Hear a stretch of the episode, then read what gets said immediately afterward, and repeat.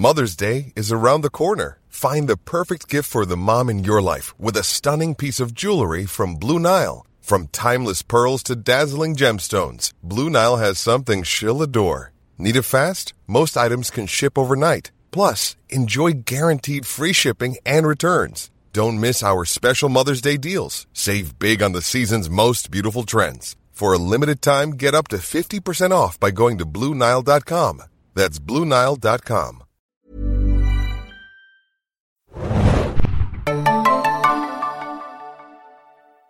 Herzlich willkommen beim neuen Serien Junkies Podcast. Mein Name ist Thomas und mit mir in der Runde heute wieder dabei sind Rima, hi. Philipp, grüßt euch. Und Hannah, hallo. Ja, schön, dass ihr alle wieder da seid. Für alle, die zum ersten Mal zuhören, nur die kurze Info. Der Zane Junkies Podcast ist der offizielle Podcast von zanejunkies.de. Ihr findet uns unter zanejunkies.de slash podcast. Und äh, aktuell besprechen wir jeden Dienstag die neue Folge von Game of Thrones, der HBO-Show, die immer äh, Sonntagabends auf HBO läuft und dann montags schon in Deutschland bei Sky Go verfügbar ist, ab Dienstag dann auch bei Sky Anytime. Und ähm, ja, wenn ihr uns Feedback oder sonstige Anregungen hinterlassen wollt, könnt ihr das immer per E-Mail machen an podcast.serienjunkies.de. Ihr findet den Podcast auf iTunes oder wie gesagt auf unserer Seite. Und ja, ich glaube, dann können wir schon fast loslegen. Heute ist die Folge The Climb an der Reihe. Sechste Folge der dritten Staffel. Und äh, ich glaube, wir können gleich einsteigen. Äh, erste Szene sind wir mal wieder bei, dem Punkt, den Philipp schon mal angesprochen hat. Kann Sam eigentlich irgendwas ordentlich machen? Offensichtlich nicht. Die Antwort ist auf jeden Fall nicht Feuer machen. ja. Die Suche nach Sams verborgenen Talenten geht weiter, aber äh, Feuer machen gehört offensichtlich nicht dazu, denn das Mädchen kann besser Feuer machen als er. Ja, ein bisschen ja. peinlich für jemanden, der in der Night's Watch ist, aber gut, äh, der ist ja auch nicht ganz freiwillig äh, dorthin gekommen. Ja, wir haben eine kleine Szene zwischen Gilly und Sam. Sam hat sie jetzt quasi äh, befreit nach dem Chaos, was bei Cresta ausgebrochen ist in der letzten oder vorletzten Folge. Es war schon vorletzte Folge, ja, oder? Ich bin mir nicht ja. mal ganz sicher, ja. wann die Stories äh, ausgelassen werden. Und ähm, ja, wie fandet ihr die Szene? Also ich fand sie ansonsten ja ganz süß. Äh, Sam hat ein bisschen gesungen.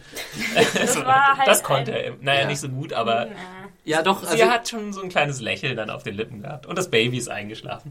Wow, er ist nicht geweckt. ja. Sagen wir es mal so, Sam äh, hat halt keinerlei Hard Skills, um es mal so auszudrücken, aber die Soft Skills, an, bei denen kann er zeigen, dass er doch was drauf hat. Ne? Also viele andere hartgesottene Männer der Night's Watch, die könnten vielleicht äh, ein Feuer machen, aber ein verängstigtes Mädchen trösten und mit einem Lied irgendwie äh, im dunklen Wald beruhigen, das würden wahrscheinlich viele andere Männer der Night's Watch nicht hinkriegen. Insofern könnte man jetzt vielleicht auch mal was zu Positives zu Sam sagen und sagen, dass da werden seine Qualitäten dann doch wieder ein bisschen offenbar. Aber insgesamt ist das natürlich schon weiter wieder so, eine, so ein Schlag in die gleiche Kerbe, dass man sagt, wir müssen jetzt Sam dann doch irgendwie demnächst mal irgendwie bei einer halbwegs heroischen Tat oder sonst was irgendwie mal erleben, sonst hat man einfach wirklich dieses, ist diese, dieser Status als der ultimative Loser immer so weiter zementiert. Und Wie sehen das äh, die Damen? Würdet ihr euch von Sam äh, äh, retten lassen? Würdet ihr, euch, würdet ihr euch von Sam retten lassen? Ist ja eher die Frage, so würdet ihr Sam mitretten, äh, retten, wenn ihr euch gerade selbst rettet, oder? Also ich muss ganz ehrlich gestehen, ich fand die Szene war grottenschlecht gespielt. Ich weiß nicht, wie ihr das gesehen habt, aber ich fand Sam und auch äh, Hannah Murray, auf die ich eigentlich wirklich, äh, die ich sehr, sehr gerne mag, allein durch Skins, äh, das Original äh, UK, ähm, ich fand, es war wirklich schlecht gespielt. Ich habe sie mir sogar zweimal angeschaut. Einmal auch sozusagen nicht geschaut, sondern nur gehört und es war grauenhaft. Also ich weiß nicht, ob ihr mir da folgt, aber ich dachte so, oh, wie ja, fängt diese Folge an? Ist schwierig zu sagen, es ist auch eine ganz komische Dynamik zwischen diesen beiden. Ne? Sam, der, glaube ich, nie sehr nah an irgendwelche Mädels rankam und Gilly, mhm. die äh, ja bei diesem, in, dieser, ja, in, in, dieser komischen äh, Umgebung aufgewachsen ist. Das kann natürlich dann schon alles ein bisschen weird sein. Ja, aber es ja, wirkte nicht merkwürdig, es wirkte einfach nur schlecht gespielt. Ja, John Bradley hatte die ganze Zeit so einen sehr merkwürdigen Gesichtsauf. Ich dachte, er wäre auf Drogen. ich weiß auch nicht. Ja, stimmt, er hat das dann, finde ich, auch in der ersten Staffel, äh, als man ihn zum ersten Mal gesehen hat, so die ersten paar Folgen besser gemacht. So diesen Tollpatsch und da hat man auch echt Mitgefühl mit ihm gehabt. Das fand so. ich auch, es war sehr overacted. Ja, hm. ja kann sein.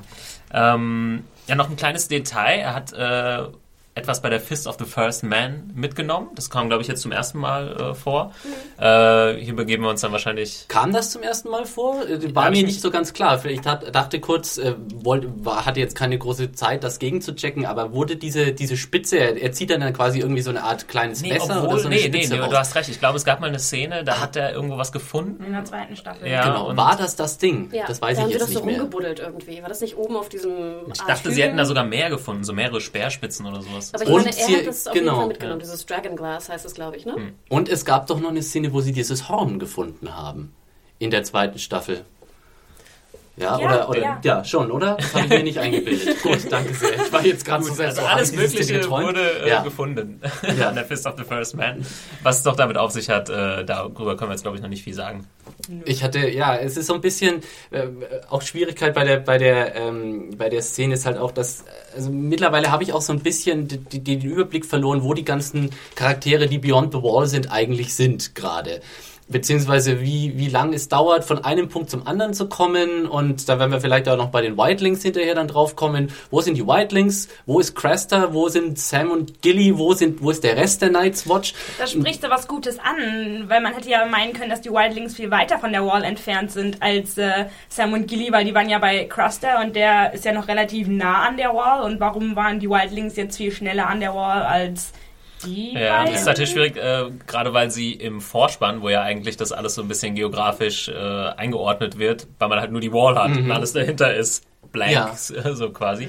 Was ich eigentlich, ich habe irgendwie die ganze Zeit bei allen Vorspänen in der dritten Staffel gezeigt, äh, darauf gehofft, dass sie mal irgendwie im Vorspann mal zum Beispiel The Fist of the First Man irgendwie mal ein, Wäre eigentlich eine einblenden Möglichkeit in- gewesen. in der, ja. mit der Karte. Gerade weil jetzt schon wirklich lange, lange Zeit Sachen, Episoden da spielen. Also Ja. wäre es vielleicht gar nicht so doof gewesen. Obwohl, was ich ganz interessant fand, ich glaube, es war sogar unser Freund Greifenstein, der in den Kommentaren mal äh, sich die Mühe gemacht hat und aufgelistet hat, welche Stimmt. Orte man in den Vorspänen sieht. Und hat er diese Theorie aufgestellt, dass es halt immer sechs sind, oder? Mhm. Und dass, wenn auch wenn es in mehr Orten spielt, also zum Beispiel sieben, wird aber nicht ein siebtes dazugenommen, sondern die sechs, die schon drin sind, sozusagen aus der Vorfolge beibehalten. Und das fand ich eigentlich ganz interessant. Und ich glaube, dass einfach deswegen auch der, der, der Platz ist sozusagen voll. Wir können nicht Cresta reinbauen, wir können nicht, äh, wie heißt es, the, Fist of the First Man, heißt Ma das so? macht Ja. durchaus äh, Sinn, weil ich glaube, ich habe es auch mal irgendwo gelesen, ich bin mir jetzt bei HBO nicht mehr so ganz sicher. Ich glaube, es war bei Breaking Bad, bei einer anderen Seite, dass das wirklich teilweise auf die Sekunde genau Mhm. äh, sein muss, wie lange so eine Folge dauert.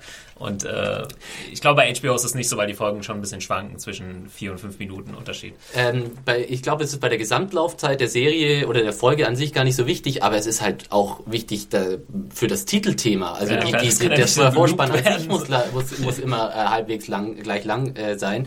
Und äh, natürlich da auch ein Produktionsargument ist wahrscheinlich auch teuer, äh, diese, diese, äh, diese Vorspäne so, so erstellen zu lassen und da ständig neue Location einzubauen. Also ich, Und es das ist ja auch auf die, auf die Zeit geschnitten, ne? Ja. Also der, auf die Musik ist es ja noch geschnitten. Ich denke, wenn wir jetzt auf einmal zehn Orte hätten da drin, wäre es auch ein bisschen äh, ne, holprig.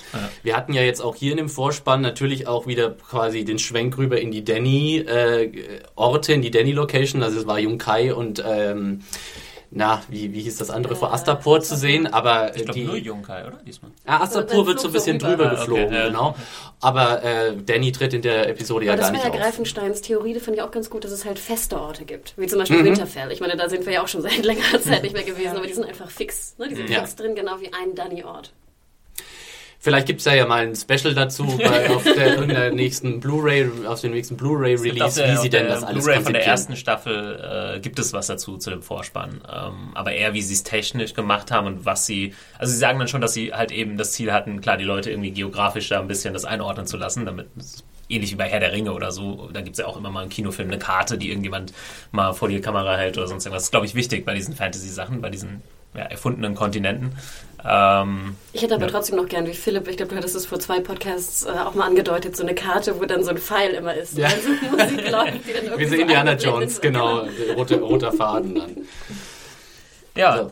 aber ich glaube, sonst haben wir das Wichtigste gesagt zu dieser Szene. Machen wir weiter zu. Äh, kommt zu Bran und Co., ähm, die sich quasi auf dem Weg zur Wall befinden, im Gegensatz zu Sam und Gilly, die, naja, die sind auch auf dem Weg zur Wall, aber von der anderen Seite. Genau. Und äh, ja, für mich eine der schwierigsten Storylines. Äh, Schwierig im Sinne von, die, die gibt nicht so wirklich viel her. Also, äh, was hatten wir diesmal? Eigentlich haben wir nur Osha und Mira, die sich jetzt ein bisschen anfeixen. Wir hatten einen super zickigen Moment zwischen Mira und äh, Osha. Auch immer Oh. sehr interessant. Ich denke dann immer wieder, okay, Hannah, du solltest doch nicht essen bei Game of Thrones. Als dann so die Hasen. Also das fand ich doch am beeindruckendsten. Ja. Also wenn das Special Effects waren, dann Hut Das ab. waren ganz sicher keine Special Effects, das waren echte Tiere, weil also das, das künstlich hinzukriegen, das ist verdammt schwer. Wir erinnern, äh, vielleicht erinnert sich noch jemand, es gab ja auch in der ersten Staffel mal diese Szene, wo äh, Tywin äh, eine, das ist die Dialogszene mit Jamie Lannister, ja. Jamie Lannister hatte und äh, dabei einen Hirsch zerlegt hat. Das war ein echter Hirsch. Ähm, weil du kannst sowas nicht faken. Also du kannst so, sowas äh, künstlich herzustellen, dass das echt aussieht, ist nahezu unmöglich oder würde gigantisch viel kosten. Da nimmt man einfach ein echtes Vieh. Ist ja auch keine Tierquälerei, weil die sind ja ohnehin schon tot. ähm, Ich habe da auch kurz überlegt, ob macht HBO sowas? Dann dachte ich, ja gut, ich meine, jeder Metzger macht es. Äh, Ja. Klar können sie es machen. Es ist immer so ein bisschen, ich glaube, im Showbusiness gar nicht so einfach. Ich möchte nochmal betonen, als, als ich da in der Armory war in Belfast, da war der Haupt-Armory-Fuzzi, der dann halt das Schwert Eis in der Hand hielt, ne, das Eddard Stark-Schwert, und das zog er aus einem echten Wolf. Also die Scheide des Schwertes war ein echter Wolf und das Schwert steckte sozusagen im Maul. Und dann hingen so die, Be die Beinchen da so runter. Und ich meine, erstmal Eis ist ja, das wiegt, also das kann ich kaum heben, das Ding. hat, hat man das in der Serie schon mal gesehen? Scheinbar, also wenn, wenn man darauf achtet, kurz, ja. äh, wie Okay. Eddard Stark, was für eine Scheide er hat für sein Schwert, ist das halt ein echter Wolf. also ich glaube so, Wow, ich glaube, ich muss Okay. gleich nochmal meine Blu-ray von der ersten Staffel auspacken und das mal angucken. Das ist ja, das, das, das wäre mir bisher echt tatsächlich. Ja, aber fand, das fand ich mit das, mit das Interessanteste an der Szene. Das hat irgendwie so rau gewirkt. Und ich glaube, Ja. Osha reißt auch irgendwie so einem Hasen so den Kopf ab. Also, das Ja. muss man auch erstmal machen als äh, Schauspieler. Ja, das ja, was, die, was sie für einen Kurs belegt haben. Ja, genau. Die Also, müssten wahrscheinlich erstmal einen, einen Crashkurs so einen Tag lang Hasenhäuten machen. Ähm, aber das war für mich tatsächlich auch das Highlight irgendwie dieser Szene. Ansonsten ging mir dieser kleine Bitchfight zwischen den beiden ehrlich gesagt irgendwie ein bisschen äh, hintenrum vorbei. Aber ähm, ich glaube, das war einfach tatsächlich auch wieder und da haben wir wieder so ein Problem der Show, dass die Show einfach auch an Punkte äh, kommt, wo sie uns erinnern muss quasi, ah, diese Charaktere gibt's ja auch noch. Und zum Beispiel Mira hatten wir in der äh, äh, dritten Staffel fast noch gar nicht zu sehen. Also die hatte zwei Szenen, glaube ich, bisher und da musste man jetzt, glaube ich, einfach irgendwas einbauen, um zu zeigen, aha, die gibt's überhaupt noch. Ja, das Ding ist, wenn man die, die Storyline von Bran jetzt zusammenfasst, ist eigentlich nicht viel mehr passiert als Sie haben Mira sie und laufen, Jojen getroffen. getro sie haben sie getroffen und das war's eigentlich schon fast. Er erklärt, äh, Und er Jojen, träumt. ja, Jojen erklärt ihm, aber geträumt hat er auch vorher schon, erklärt ihm was zu seinen Träumen und das war's schon fast. Also es ist ein bisschen schwach für sechs Folgen irgendwie. Ja, viel interessanter fand ich aber eigentlich den Anfall slash die Vision, die ähm, Jojen da hatte. Das hat mich dann mehr interessiert. Mhm. Ja, als das ist also, Bitchfight. das hat mich in dem Moment jetzt noch nicht so super interessiert, aber es ist zumindest was, was interessant werden könnte dann wieder. Und es greift ja auch wieder so einen Punkt auf, den du, glaube ich, Philipp, auch genannt hattest im letzten Podcast mit, äh, dass Magie halt auch einen Preis hat. Und Mhm. äh, wenn wir jetzt Georgians äh, Visionen als äh, Magiefähigkeit betrachten, dann ist auch, hat auch er einen Preis zu zahlen dafür. Und Ja. äh, seine Vision ist im Endeffekt, dass er Jon Snow sieht. Mhm, auf Genau, dem, genau. hinter der Wall. Hinter ne? der Wall. Und, dass er Probleme hat, ne? oder Ja. zumindest umgeben ist von Feinden. Er ist umgeben er von denkt, Feinden und ja. auf der falschen Seite des Walls, was dann klingelingeling die perfekte Überleitung ist zu John und den Wildlings. Aber noch eine kurze Sache, die Ja. ich jetzt sagen wollte, noch zu der Szene vorher mit Brandon. Und zwar, gerade weil ich ja so entsetzt war von dem schauspielerischen Talent ähm, in der vorigen ähm, Szene, fand ich es ganz interessant, dass Osha wirklich mit Abstand die beste Darstellerin ist, finde ich, in diesem ganzen Bran-Runde. Mein Freund Hodor wieder sozusagen Hodor. nur kurz hochguckte und Hodor sagte und ich schon wieder dachte, nein. Rickon nein, hat nein, auch mal nein, kurz nein, was nein. gesagt. Rickon war mal zu sehen. was gesagt. Rickon hat was Fantastisch. gesagt, äh, was wieder, fand ich, sehr viel besser war als Hodor. Aber ganz ehrlich, ihr müsst mal auf Hodor achten. Das ist so unfassbar. Ich finde, da kann man aber mittlerweile ein gutes Trinkspiel draus machen. Jedes Mal, wenn Rickon kurz mal was Ja. sagen darf, dann muss ein Doppelter getrunken werden. Das ist, kommt bisher noch nicht so oft vor in der Hat die Serie. überhaupt schon mal was gesagt? Ja, Ja. In der, nee, in der dritten Staffel, meine ich. Oh Gott, ja, da nagel mich nicht fest. Ähm, äh, da gibt es vielleicht ja äh, äh, Game of Thrones Fans, die uns zuhören und uns da eine ausführliche Analyse liefern wollen. Äh, einfach in die Pod äh, Kommentare reinschreiben unter den Artikel oder äh, per Mail an podcast@filmjunkies.de, dann reichen wir das im, im nächsten, in der nächsten Ausgabe nach. Genau. Ähm, ja, kommen wir zu John und den Wildlings. Eigentlich mit äh, so die größte und spannendste Geschichte in dieser Episode. Ähm, zuerst sind sie noch bei ihren Vorbereitungen zum Aufstieg. Äh, die Folge heißt ja nicht umsonst The Climb. Äh, wie schon vorher angekündigt, wollen sie jetzt quasi ja, die Wall, naja, noch nicht stürmen, aber sie wollen zumindest oben drauf, um mal zu sehen, was Sache ist auf der anderen Seite, so wie ich das verstanden habe. Ja, um, einen, äh, sie. ja, sie wollen, um einen eventuellen Angriff dann irgendwie einleiten zu können. ne? Also Mans Raider ist ja nicht dabei, er hat jetzt quasi so eine Vorhut geschickt Ja. und äh, die spionieren die ganze Sache jetzt aus. Ja, aber- zu dieser Szene zu sagen, diese Vorbereitungsszene? Ah, da, ach, das Ja, war natürlich. Ähm, genau Ygritte und äh, Jon Snow unterhalten sich da noch ein bisschen genauer und der Ygritte macht so klar, ja, das ist mir alles hier nicht so wichtig. Also es ist schon Geht es mehr ist, um uns. Es ist genau, es ist schon eine richtig äh, wichtige Szene, weil ähm, Ygritte nochmal und äh, das hatten wir auch schon mal das Thema in dem Podcast Ygritte hier nochmal sozusagen zusammenfasst oder zuspitzt, dass sie quasi ein wirklicher Wildling ist und ihre individuelle Freiheit ihr sozusagen am meisten bedeutet, weil sie ja auch zu John sagt, der ja auch das haben wir ja schon mal erwähnt, quasi in diesen Pflicht in diesem Pflichtbewusstsein gegenüber allen möglichen Parteien, gegenüber seiner Familie, gegenüber seine, der, der Night's Watch und äh, gegen all diesen, gegenüber Commander Mormon, gegenüber, ähm, ähm, na, wie hieß er, äh, der, der, der Night's Watch-Mann, den er in der letzten Staffel umgebracht hat. Corin Harford. Corin Harford, Dankeschön. Ähm, und, und Ygritte sagt letztendlich, naja, Loyalität gut und schön. Sowohl Mans Raider als auch die Night's Watch, im Grunde interessieren sie sich alle nicht für dich. Ich bin diejenige, die sich für dich interessiert. Machen wir einfach weg und dann, weißt du, wir wissen, was wir uns an uns beiden haben, sozusagen, was wir an den, am Rest dieser ganzen Bande haben, egal auf welcher Seite, ist im Zweifelsfall äh, drauf gebumst. Ja? Und äh, Im wahrsten Sinne des Ja. Wortes. Und, und das fand, fand ich sehr schön. Also ich fand es äh, auch eine sehr schöne Performance von Rose Leslie und ich fand sie fast zu gut, weil äh, ich mittlerweile schon finde, dass Kit Harrington mal so darstellerisch einige mehr Scheite aufs Feuer packen könnte. Ich finde seine Performance bisher sehr blass in der dritten Kriegt ein Staffel. bisschen wenig zu tun auch. Ja. Ja, eben. Und er guckt immer gleich. Er hat immer so diesen leicht weinerlichen Ton drauf. Und ja, er ist halt so dieser Emo-John, wo ich mir irgendwie so ein bisschen. Langsam fängt er an, mir auf die Nerven zu gehen. Und ich, ich denke. Aber er ist ja. doch gar nicht mehr so emo. Er hat sogar zwischendurch gelacht. Ja, der Ja. Junge ist jetzt glücklich. Ja, er, war, er hatte wenigstens diesen schönen Moment, wo, ähm, wo äh, hier Ygritte am, am Anfang ihn fragt, ob er Angst hat und er so, ja klar, du nicht. Ja, Ja, eben. wo es da umgeht, dieses gigantische Monstrum von The Wall jetzt irgendwie mit bloßer Hand zu erklimmen. Aber, Aber, um, ja. um nochmal halt äh, auf das äh, Gespräch zu kommen, Ygritte weiß natürlich auch genau, wie sie jetzt an ihn rankommt äh, in der Hinsicht, weil sie halt ihn ja durchschaut, dass er immer noch im Herzen eine Crow ist und sie weiß, dass er niemals loyal zu Mans oder zu den Wildlings generell sein wird.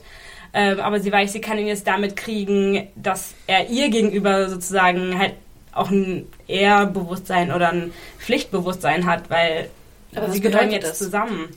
Also wenn er loyal ihr gegenüber sein soll, was bedeutet das dann im Endeffekt? Ich glaube, ich ja, es ist äh, äh, man kann man kann sich auch äh, sagen, dass ja auch hier wieder vielleicht ihre Motive ganz egoistisch sind im Sinne von solange irgendjemanden betrügt, Jon Snow, wenigstens schrammt er vielleicht nicht mir als erstes das Messer in den Rücken. Ja? So sozusagen, wenn es hart auf hart kommt und er muss sich entscheiden, vielleicht habe ich dann trotzdem irgendwie eine Exit-Strategy, wie ich irgendwie mit ihm zusammen weg, wegkomme.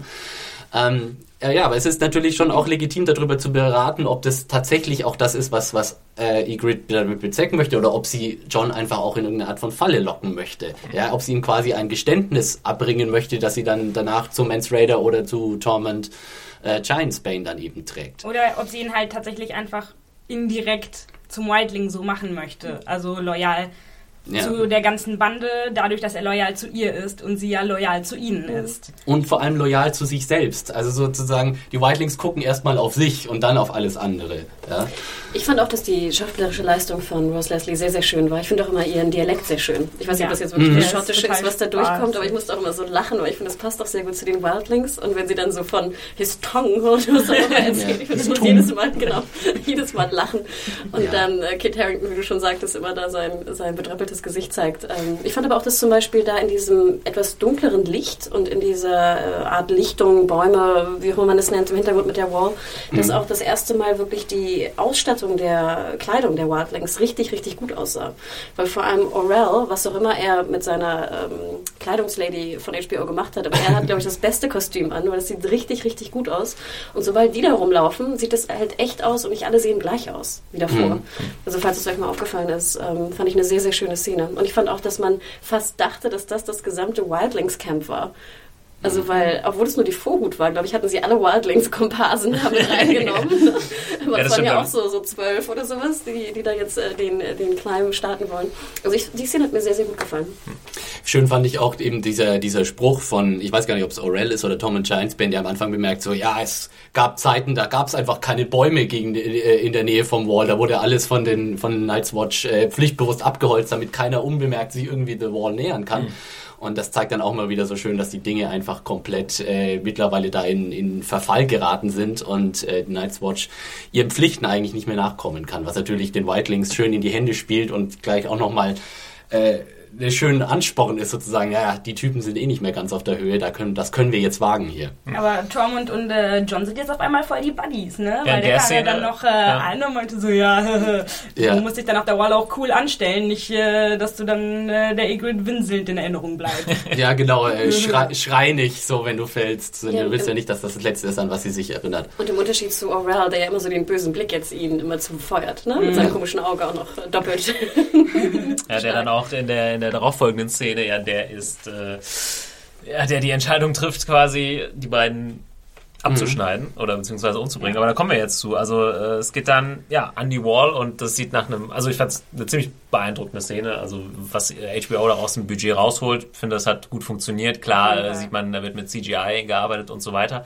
Aber ähm, ja, dass das schwierig ist, dass es eine Tortur ist, da irgendwie hochzukommen. Und auch dieser Blick dann nach unten von Jon Snow, da wurde mir auch so fast schon ein bisschen schwindelig beim Zugucken. Äh, fand ich sehr, sehr äh, gut gemacht. Da haben sie auch Zeit gelassen, ne? Es dauert ein bisschen. Und man erinnert sich dann auch an die Worte äh, von dem Wilding vorher und so, hackt es immer tief rein und so Ja. und bis bei jedem Schlag so, mach mal lieber sicher, äh, Jon Snow. Ähm, ja, fand ich, fand ich gut umgesetzt, ähm, diese Szene. Auch bis, bis zu dem Punkt, wo es dann natürlich äh, zu dem kommt, was passieren musste. So, es krachen Leute runter. Und ähm, ja, Terrell ist es dann, richtig? Heißt er Terrell? Orel. Entschuldigung. Der die beiden dann ja losschneiden würde, weil er denkt, das ist die einzige Möglichkeit, sich selbst zu retten. Ich denke, es wird ja auch nicht so leicht sein, da äh, so in der Wand zu hängen mit zwei Leuten noch. Äh, Definitiv, ja. Ja, äh, also vom, vom, habt ihr noch Kommentare zur, zur Tricktechnik? Das Ganze war das für euch? Ich finde das immer, also ich, ganz ehrlich, ich, ich weiß es nicht. Das, das, das Problem ist, es war gut getrickst. Ich hatte trotzdem nie das Gefühl, dass es ein, echte, ein echter Abgrund war. Weißt du, das ist, das ist ganz diffizil bei solchen Geschichten. Da, natürlich kann man sowas nicht an realer Location filmen, gerade wenn man so eine Location wie The Wall hat. Da gibt's keinen Pendant dafür. Aber es ist, ich, ich, gerade, ich meine, ich zum Beispiel bin so ein bisschen, hab so ein bisschen Höhenangst, wenn ich irgendwo tief runter gucke, dann denke ich, "Uah", dann brauche ich irgendein Geländer zum Festhalten. Aber ich hatte trotzdem nie so richtig so diese, diese, diese Höhenangstgefühl bei den Szenen, weil es einfach dann doch ein Tick zu künstlich war. Ich weiß nicht, ich möchte ihm da eigentlich keinen Vorwurf draus machen, weil ich das Gefühl habe, besser kann man es eigentlich nicht machen. Trotzdem hat es für mich nicht so ganz funktioniert. Also ich fand den Climb okay. Wo ich Probleme hatte, war dann oben auf dem, auf der, Mhm. auf der Wall, die erste Szene. Die fand Da- ich sah sehr schlecht aus, wenn wir nachher nochmal hinkommen. Kommen wir vielleicht äh, später nochmal drauf. Aber ich fand der ja. Climb auch, ich fand der hat funktioniert. Gerade auch mit dem Crack, als dann der erste Crack Ja, kam. Ich fand das sah sehr gut aus, ja. Wie das auch Ja. da runterkrachte Mhm, genau. und so, das äh, war schon. Und wie sie dann da hingen und wie dann so das Seil äh, getrennt wurde und sie dann so schwang.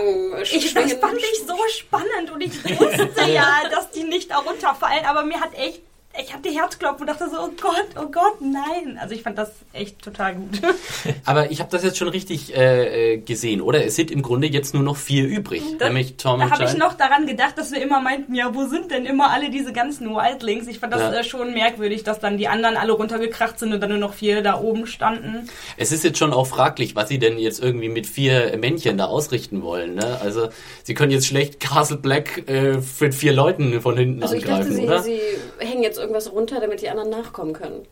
Ach so. Oder? Ich weiß, ich weiß nicht mehr. Naja. Ich weiß auch nicht mehr, was im Buch passiert, ehrlich gesagt. Deswegen denke ich mal, das wird kein Spoiler sein. Also ich, ich Ja, habe wirklich keine Ahnung. Naja, ich was es ja auf jeden Fall gibt, ist äh, diesen Durchgang durch die Wall Mhm. von Castleback, wo man irgendwann in der ersten Staffel ähm, die Night's Watch dann auch durchlaufen sieht. Gleich in der, alle, In das ist die allererste Szene. Szene. Ah, okay. Ja. Genau. Und ja, Stimmt, auch eine gute Idee. Achso, ist, ist das der Plan, dass sie sich praktisch nach Castle Black einschleichen ne? und das Tor denn von diesem aufmachen? Tunnel?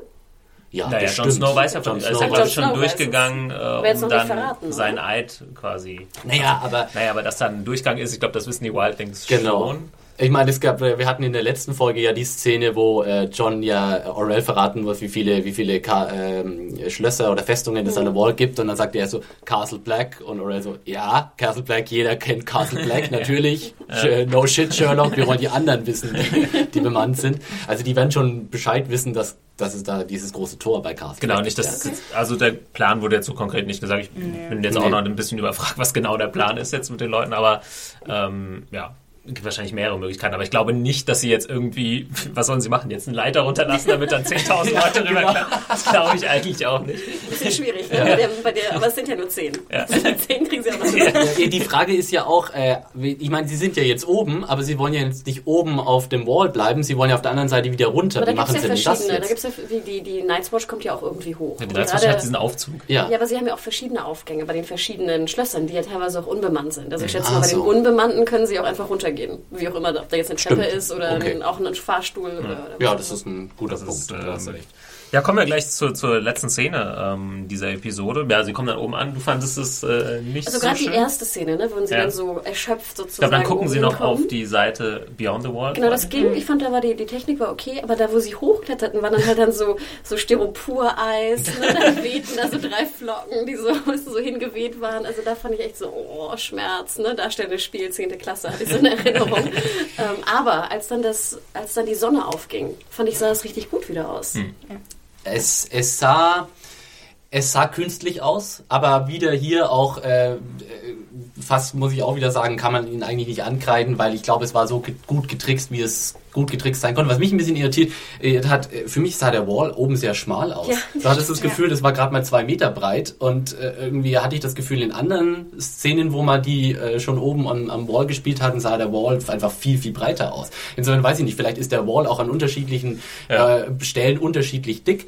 Aber äh, ich, das, das hat mich so ein bisschen, das fand ich ein bisschen irritierend. Und es war halt natürlich dann dieser, dieser große finale Shot, wo dann irgendwie John und Ygritte sich so küssen und dann hast du dieses Panorama im Hintergrund. Also bisschen Celine Dion hat man schon im Hintergrund vielleicht so leicht säuseln gehört, aber sie haben es Gott sei Dank nicht zu sehr ausgebreitet. Andererseits muss Ja. ich sagen, äh, für mich hat die Storyline zwischen Eagle und John in dieser Folge echt gut funktioniert. Zum ersten Mal habe ich so das Gefühl gehabt, ey, äh, da bahnt sich irgendwas an, die haben Chemie äh, zwischeneinander, also jeden zwischen Fall. dem Gespräch unten, dem Climb und dann oben drauf. Also ich finde, das haben die ganz gut gemacht für so eine kurze Zeit, also die, die äh, Beziehung irgendwie zu festigen zwischen den Ja, beiden Figuren.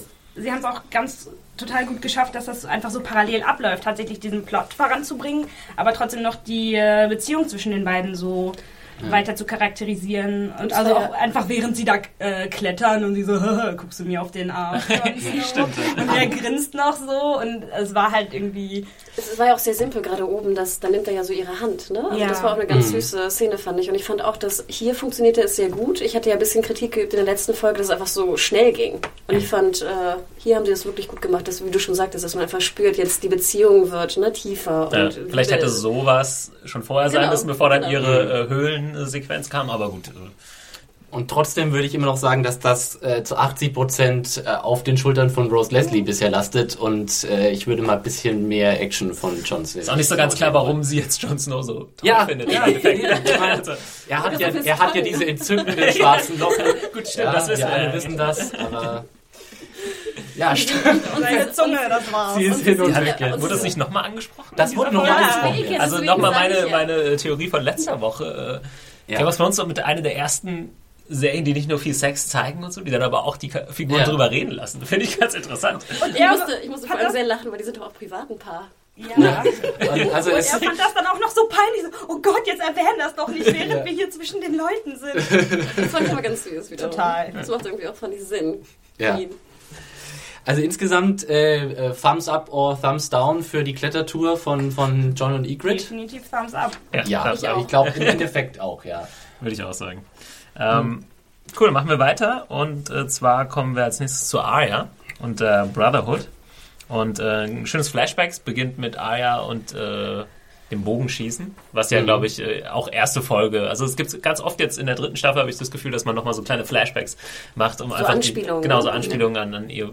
Auch so, dass man, glaube ich, sieht, okay, die haben sich so weiterentwickelt, Leute, aber sind auch noch irgendwie die gleichen Personen. Aber einfach mal, dann denkt man vielleicht eher nochmal an die Folge zurück. Ja, krass, da war sie noch so ein kleines Ja. Mädchen und irgendwie in Winterfell und hat mit ihren Brüdern gespielt und äh, jetzt ist sie hier unterwegs. Es ist ein schönes Beispiel dafür, wie, wie, wie geschickt verwoben diese ganzen Sachen sind. Also wo du schon das Gefühl hast, da, da sind, äh, ich weiß nicht, ob es jetzt äh, Benioff und Weiss, also die, die Produzenten sind, die da einfach auch so ein Auge drauf haben, die gucken, dass das alles sehr rund ist, ja, und da, da ist richtig, es ist ganz simpel, ja, aber du denkst sofort zurück an die erste, äh, die erste Folge der ersten Staffel, wo Arya praktisch schon mit, am Zocken ist mit dem, mit dem Bogen.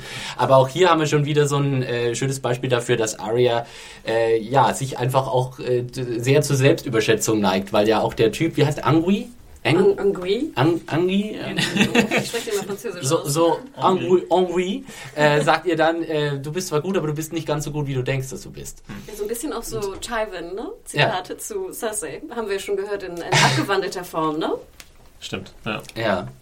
Äh, also das fand, fand ich nett. Äh, insgesamt hat mir die Szene vielleicht aber doch ein bisschen zu lang gedauert. Ich wusste nicht, ob ich jetzt äh, wirklich so einen 5 Minuten Bogen äh, schießen Ging das denn so lang, ja? musste. Nein, das ging nicht so lange. Langweilig. Ich musste nur sehr lachen, weil ich fand, das war so ein bisschen so ein Star Wars-Feeling, dass sie jetzt also ohne, ohne Aiming irgendwie alles treffen muss. Ja, Stimmt. Eine Folge der Macht. Junger Jedi, junger Padawan. ja, und ähm, das Entscheidende ist, dass dann äh, Besuch kommt äh, zur Brotherhood, sozusagen. Melisandre. äh, Melisandre die- kommt für Kaffee und Kommt- Kuchen. genau. Ein Kaffeeklatsch. Ähm, wir haben sie, glaube ich, zum letzten Mal, äh, das wurde auch am Anfang der Folge in diesem Previous Year on Game of Thrones Mhm. gezeigt, zum letzten Mal gesehen, als sie Abschied genommen hat von Stannis sozusagen. Genau, als Mutti arbeiten gehen muss. Genau. Stannis war muss aber nicht begeistert. Da hatten wir uns ja noch gefragt, wo sie jetzt hingeht. Genau, du Äh, meintest zu Gendry, ne? Genau, und äh, ja, hat Also ich sich fand das- jetzt, Gendry, äh, sorry. Ja. Gendry hat sich Ist jetzt es Gilly und Gendry oder Gendry und Gilly? Ich komme durcheinander. Man weiß es nicht. Es ist Gendry. Das ist äh, da, also in der doch in der Serie wird's wird's äh, nee Moment Nee, mal. nee, es ist Gendry. Gendry. Oh. Äh, Kann es sein, dass es auch in der Serie öfter mal äh, verwechselt wurde? Ich bin mir nicht ganz Wer sicher. weiß. Das kann ich mir nicht vorstellen. Also da ich immer Nate sage, was ja auch aufgefallen ist und falsch ist, ähm, ich, ich, ich glaube, es ist Gendry auf jeden Ja, Fall, ne? es ist Gendry. Aber ich meine, es ist Gilly, oder? Ich oder ist es auch ich glaube auch. Aber ich würde jetzt nicht meine Hand dafür ins Feuer You say legen. tomato, I say tomato. ähm, you say Gendry, Melisandre I say kommt, genau. Und ich muss ehrlich Ja. gestehen, ich war ja ganz am Anfang als Carice van Houten, die ich sehr gern mag, die Schauspielerin, eine, eine holländische Schauspielerin, die, die man auch schon längere Zeit in Filmen gesehen hat, war ich nicht besonders angetan von dem Casting von ihr, weil ich fand, sie hat Melisandre für mich, wie ich sie mir vorgestellt habe, im Buch nicht wirklich rübergebracht. Aber ich muss ganz ehrlich gestehen, ich fand, das war eine Glanzrolle oder eine Glanzszene für sie. Und ich fand, das erste Mal kam wirklich auch diese, diese Bedrohung und das, das schauspielerische Talent von, von Carice van Houten rüber. Also ich war begeistert. Aber ich fand äh, das interessant, dass sie sonst immer so unnahbar wirkte. Also immer so, oh, ich bin die mächtige Zauberin. Und diesmal äh, ging es ja auch darum, dass sie Thoros mit Thoros und äh, Dundarian, Beric Dondarrion. gesprochen hat. Und äh, dann auf einmal wurde sie auch so ein bisschen menschlicher für mich, weil sie so überrascht war. Stimmt. Ähm, Sie und nicht hat- mehr so Ich dieses, ah, ich weiß ja über alles Bescheid hier, was, was hier los Aber ich ist. fand, das störte gar nicht. Ich fand, das machte sie eigentlich Nee, das hat sie super gespielt, Ja, aber es- das fand ich von der Figur her diesmal interessant. Sie hat das Talent, sehr ausdrucksstark zu spielen und das eigentlich fast nur mit ihren Augen hinzukriegen. Und das war äh, das, das sehr gekonnt. Ich meine, ich bin ein großer Fan von Karis als äh, Melisandre, das habe ich glaube ich auch schon mal äh, irgendwann in den Podcasts äh, erwähnt. Äh, auch hier fand ich sehr schön. Was ich generell irgendwie super fand und was so ein bisschen befremdlich gegenüber dem Handlungsverlauf wie bisher Game of Thrones, gerade so in der dritten Staffel auch ablief, oder vielleicht auch schon in der zweiten Staffel. Du hast, wir hatten ja so eigentlich Game of Thrones lief ja bisher immer so, dass ganz viele Handlungsstränge völlig isoliert voneinander ablaufen, ja, und im Grunde wenig bis keinen Einfluss aufeinander haben. Deswegen finde ich es total super, mal tatsächlich irgendwie jemand aus einer anderen Storyline jetzt direkt mit äh, anderen Charakteren hier jetzt interagieren zu sehen und jetzt mal Melisandre quasi aus der Perspektive von Arya zu erleben, ja. Also das fand ich, das war lang überfällig irgendwie, Ja. dass diese ganzen äh, Stränge einfach mal so ein bisschen zusammengeführt Würde ich zustimmen. Also sonst, also viel weiter ausbreiten, als es jetzt schon ist, kannst du es, glaube ich, nicht. Du hast Ja. irgendwie Stannis äh, da auf der Insel und die anderen auf dem anderen Kontinent und die anderen hinter der Wall und irgendwann kommt der Zuschauer dann, glaube ich, äh, auch nicht mehr mit. Und äh, das darf halt nicht dazu kommen, dass nur noch Leute das verstehen, die die Bücher auch gelesen haben. Und nee, das fand ich auch schön. Ja. Ich fand auch interessant, dass sie scheinbar auch auf dich, Philipp, gehört haben, denn Derek war jetzt ja fast deine Zombie-Leiche. Well done, well done HBO. genau, wie du Ja. wolltest. Ne? Er hatte Mhm. seine, seine Augenklappe war weg, man sah sein komisches, sah man sein Auge, sein fehlendes Auge, wie auch Mhm. immer. Sein Hals war ganz ekelhaft, ne? wo ihm scheinbar die Kehle durchgetrennt wurde. Und ich Also das hat man ja- letztes Mal auch gesehen. Es- Ach, echt? Vielleicht Das nicht so deutlich, es war ein anderes Licht und so. Ja. Und das fand ich sehr schön, also dass, wie du schon sagtest, dass doch nochmal deutlich wurde, dass er halt schon sechsmal gestorben ist. Und ich fand auch interessant, dass Melisandre gar nicht wusste scheinbar, dass der, der Lord of Light Leute so wiederholen kann. Ne? Jetzt, äh, ich, viel, ich finde viel Gesprächsstoff bei dieser Szene. Ähm, erstmal müssen wir annehmen, dass Melisandre woher weiß, äh, also sie wusste ja offensichtlich nicht, dass Thoros da dort ist, oder? Sie wusste nicht, dass sie dort auf ihn treffen soll. Wo, woher wusste sie überhaupt, dass sie dorthin muss? Sollen wir daran annehmen, dass ihr das irgendwelche Das hat sie Visionen vorher gesehen. Ja, aber, das, aber das, hat, das müssen wir annehmen, oder? Das hat Ja. sie bisher noch nicht gesagt, oder es gab noch keine keiner hat anderen Grund, oder ihren Vogel Ja. geschickt oder so. Nee, aber sie hat nicht irgendwie zu Stannis mal gesagt, I've seen in the flames that I have to go in the forest, ja? Oder Nee, klar, sowas, sie hat ne? halt gesagt, es gibt noch andere mit deinem Blut, ne? was dann Genau. so Ja. auf Baratheon und den Bastard und Gendry und so angespielt hat. Aber klar, woher sie jetzt weiß, dass die ausgerechnet da rumlungern. Äh, Ja, genau, dass sie dahin reitet Ja. ne? und sie auch sofort findet. Ja. Aber sie sta stand nicht in Kontakt mit Thoros irgendwie vorher, obwohl sie ihn ja kennt. Aber ne? scheinbar gibt es ja auch einen höheren Priester, ne? der sozusagen beide beauftragt hat. Sie sagte doch Mhm. irgendwie The High Priest. Ne? Ach stimmt, Genau. Es ging da- darum, dass äh, Thoros ursprünglich beauftragt war, Robert quasi vom Ja. Glauben zu überzeugen, von Lord of Light. Stimmt. Richtig, ein, ein schönes Stück Hintergrund, was da, finde ich, sehr äh, organisch eingebaut wurde, sozusagen als, als äh, Kann ich Hintergrund. mir nur gut vorstellen, Äh, dass Robert das äh, Genau. unheimlich interessiert hat. Während er irgendwie rumgehurt hat Fand ich und auch, äh, ja. gegessen und getrunken hat. Richtig, der hat sich wahrscheinlich auch irg- irgendwann, nachdem er äh, das, das brennende Schwert als Jahrmarktstrick sozusagen mal cool fand, hat er dann auch gedacht, naja, egal. Sozusagen, ja. Als religiöser Mensch war, glaube ich, bei Ron Baratheon nicht viel zu holen und wo er dann auch Thoros äh, direkt sagt, als ihm Melisandre sagt, du wurdest doch aufbe au- beauftragt, äh, Robert Baratheon zu bekehren, was ist passiert? Und er so, I failed. ja. Ähm, ja, aber vielleicht können wir mal ein bisschen theologischer allgemein äh, werden. Es ja, Mhm. Gerne. wird ja immer ähm, intensiver, gerade was den Lord of Light angeht und die Kraft, die er hat. Also ähm, wir haben ja auch die ganzen anderen Religionen, die noch äh, mit reinspielen. Es geht immer um die Old Gods und die New Gods. Und sind die Old Gods auch die, die an die Ned Stark geglaubt hat? Oder Ja. sind das nochmal andere? Genau. Nee, das sind die Old Gods. Die Okay. Old Gods sind quasi die Religion des Nordens noch. Also Genau, wo- und so wo- die alten. Wo die Bäume auch eine gewisse Rolle spielen. Äh, ne? genau. Genau. Ja, also Und- die alten Götter waren ja ursprünglich die Religion in ganz Westeros und dann kamen kamen die Andals äh, von diesem anderen äh, Kontinent und haben das da erobert und haben dann von dort diese Religion der Sieben mitgebracht, die jetzt halt im Süden da äh, hauptsächlich genau. verehrt wird. Eigentlich so die Standardreligion sozusagen und das äh, Lord of Light äh, kommt jetzt so als neues Ding, als Genau. neues In, als Vor neue finde ich, dass dazu. diese Religion um diesen Rollor oder wie auch immer Ja. man den aussprechen mag, bisher Sagen wir einfach Lord of Light, oder? Mach, mach, mach das jetzt mal so fest hier. Der Rollo. Der Rollo. ähm, kam mir bisher halt immer so vor wie irgendeine so Sekte, die halt irgendwie so total belächelt wird und so. Und das klang dann immer nach so, keine Ahnung, wie bei Scientology, wie dann die äh, Melisandre da ankommt und dem äh, Stannis was vom Lord of Light erzählt und so. Es war immer total merkwürdig irgendwie. Und jetzt ist das aber inzwischen die einzige Religion, die ähm, irgendwie, die man richtig ernst nimmt äh, in der Serie, weil von den anderen Göttern, da hört man immer nur die beten oder dies und das, aber da kommt ja nie was. Genau, also Religion war am Anfang äh, das, was man heutzutage auch die meisten Leute unter Religion verstehen, nämlich eigentlich sowas, ja, nichts, was mit irgendwie greifbar ist oder Genau. was irgendwie eine konkrete Auswirkung kann man dran glauben, muss man nicht. Äh, aber Lord of Light, der lässt so ein bisschen raushängen. So, ne? Eine- Also, der äh, Lord of Light ist quasi die einzige Religion, die sozusagen tatsächliche Resultate produziert. Hat, ne? Ja, und wo man, wo man, ja, und äh, Da, also da bin ich sehr gespannt, wie, wo das da hingeht. Und hier will ich mal eine Theorie aufstellen und dazu Ja. nochmal, das ist jetzt kein Spoiler von mir, weil ich äh, über das dritte Buch hinaus eigentlich nichts weiß äh, von der Geschichte. Ähm, es bahnt sich ja irgendwie auch so, so, so ein Zweikampf an. Das ist ja nicht äh, sehr unauffällig. Also es gibt einmal Eis, Kälte, die White Walkers und dann Hitze, Feuer, äh, den Lord of Light. Und ich weiß nicht, ob das im Endeffekt die ganze Geschichte dann auf so, auf so eine Konfrontation dann hinausläuft. Äh, so, so heißt die Serie ja auch, ja. Ne? die Buchserie. A Song of Ice and Fire. Ah, okay, ja. na gut, dann ist es natürlich jetzt nicht so weit hergeholt. Aber da wäre dann ja, ähm, habe ich toll erkannt. kombiniere, kombiniere. Nein, aber das ist ja was, weiß nicht, haben wir jetzt noch nicht großartig drüber gesprochen. Also klar, ja. wie gesagt, ähm, Nee, es ist ein äh, valider Punkt und ich muss sagen, für mich das Highlight. Die, äh, ja, nee, sorry, nee genau, ich wollte noch, noch die, die Frage ist halt, wer ist da quasi gut oder schlecht oder gibt es das überhaupt? Ne? Mhm.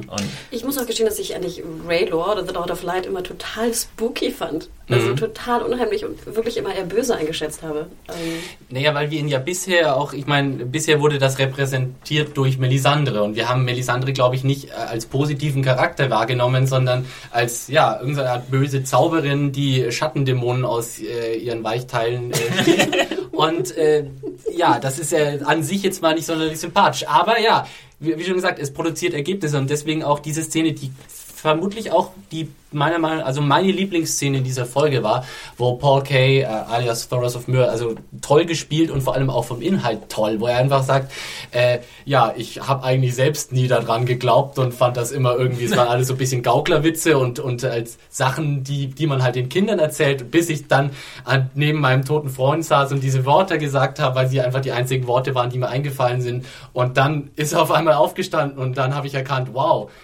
unsere Religion ist die richtige Religion. Und ich muss sagen, ich kann das, das war wunderbar menschlich, weil ich mir dachte, wenn ich in dieser Situation wäre, ich bin zum Beispiel persönlich ein komplett unreligiöser Mensch, ja, aber wenn mir sowas passieren würde, würde ich auch sagen, okay, ja klar, glaube ich da dran. Ja, ich brauche ja nicht mehr glauben, ich habe jetzt die Beweise gesehen. Und das, das lässt die ganzen, das lässt die Anhänger des äh, Lord of Lights schon in einem sehr sympathischen Licht erscheinen in gewisser Weise, auch Melisandre wieder, weil eigentlich kannst du sagen, ja, sie haben einen Punkt, ja, es funktioniert, guck doch mal hin. Ja. ja, das hat sich ja auf jeden Fall auch total geändert, die Dynamik. Ja. Am Anfang, wie du schon gesagt hattest, äh, Rima, glaube ich, äh, ja, so Scientology, sektenmäßig so und man hat gleich so böse auf der Stirn irgendwie äh, stehen und jetzt ist es irgendwie so, ja, die haben einen Punkt vielleicht. Ja. Wie du schon sagtest, allein durch Thoros, der ja super sympathisch rüberkommt, mhm. ne? der auch, mhm. finde ich, einen der besten, der besten Witze gemacht hat in der Sendung, wo, wo Barrick sich doch irgendwie entschuldigt, uh, I haven't seen uh, ladies in quite a while oder so. Yeah. Und dann sagt er doch so, ja, lucky for the ladies. Ja, Stimmt. also wirklich, fand ich auch wirklich gut. Und da gibt es auch, äh, können wir gleich noch zu, zur letzten äh, Szene in dieser Sequenz kommen, auch noch den kleinen Gag, dass, ach nee, ich glaube, das war, war das davor oder danach? ähm, als Melisandre ankommt und Aya sagt irgendwie, ich weiß nicht, was der Big Deal ist und so. Und was sagen die Jungs dann? Weil, ja, weil because you're not a woman. Ja. Yeah. because you're, because you're a woman. Girl. Ja. Auch, und sie so total, what's äh. that to do with anything? ja. Wir haben auch gar nicht erwähnt, ich fand es ja auch super, dass sie äh, Old Valyrian sprechen. Und ich fand auch ja. Paris van Houten dann mit dem, man hört richtig die unterschiedlichen Dialekte, fand ich dann auf einmal in dem Valyrischen, ne? dass ja. das Holländische natürlich viel besser passte und sie, finde ich, auch fast Dani Konkurrenz machte mit dem ich ja, finde generell, dass diese Sprache extrem cool klingt. Also da haben sie, das haben sie äh, Hut ab an den Linguisten, der das irgendwie äh, ausbaldowert hat mit dem High Valyrian.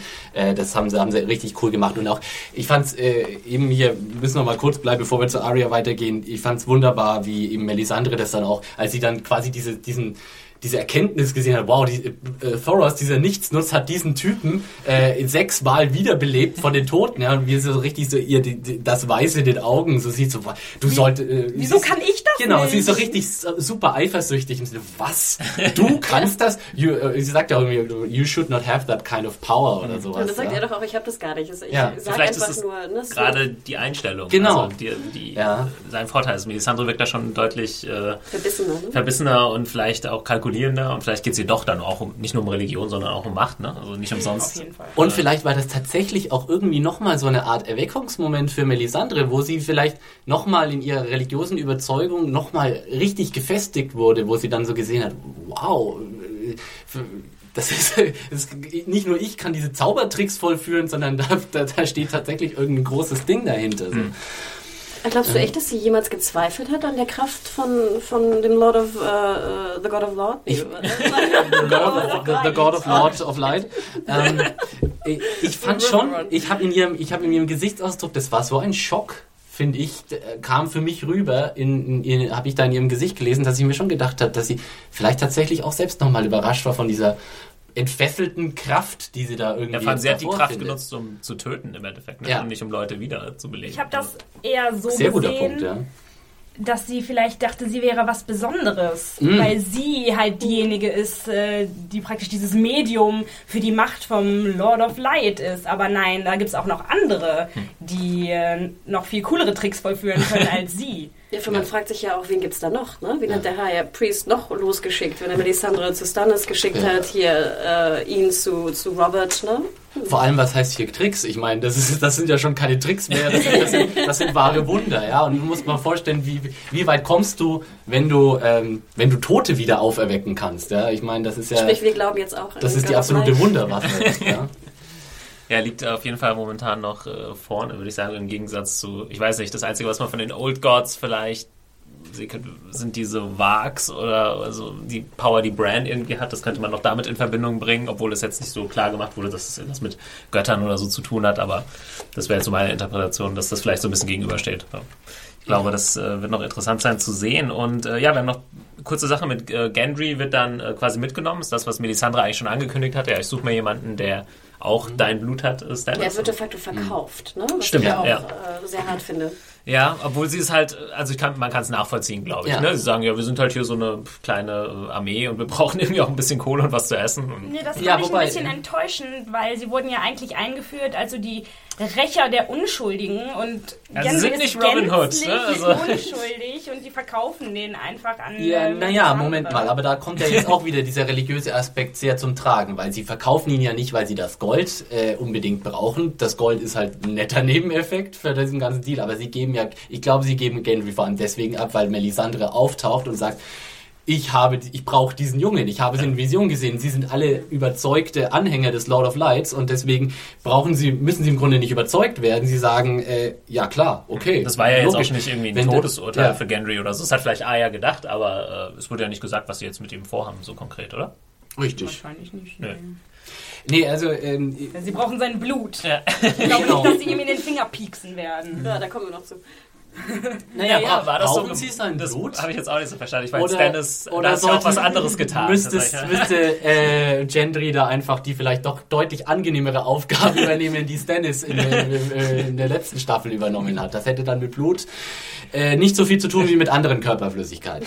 Schauen wir mal. Ähm, es ist interessant auf jeden Fall. Ich bin gespannt, wie diese Szene, äh, Sache weitergeht, weil hier sollte man noch mal einen kleinen Buchvergleich anbringen. Im Buch läuft diese Storyline komplett anders ab. Da sucht sich äh, Äh, Melisandre zwar auch ein, ein anderes ba einen anderen Bastardsohn von, von Robert, um diese, ähm, um praktisch Stannis zu ersetzen in ihren, in ihren Ritualen, aber das ist ein ganz anderer Charakter, der ist in der Serie gar, der in der Serie gar nicht vorkommt und der wahrscheinlich, also ich bin mir ziemlich sicher, dass der nicht mehr eingeführt werden wird.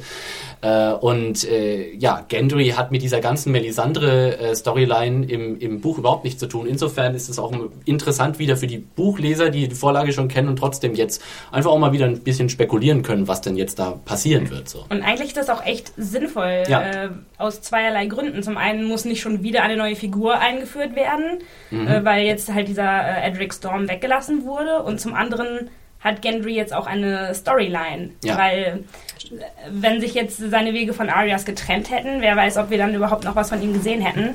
Und so hat er halt wieder was zu tun. Ja, das habe ich ja letzte Woche schon gesagt, dass mir Gendry ein bisschen äh, zu wenig zu tun hatte. Und ich hoffe, da kommt jetzt äh, noch ein bisschen mehr, dass er sich dann zu einem zu einer richtigen Figur entwickelt sozusagen und seine eigene Storyline sozusagen bekommt. Es war für mich immer nur so ein ja, Anhängsel von Aya und hatte zu wenig gute Szenen, sodass ich richtig irgendwie mit ihm mitfühlen konnte, aber jetzt könnte ich mir vorstellen, ähnlich wie bei Theon, der zum Beispiel in der ersten Staffel fast nichts zu tun hat, der auf einmal in der zweiten Staffel einer der Hauptfiguren war.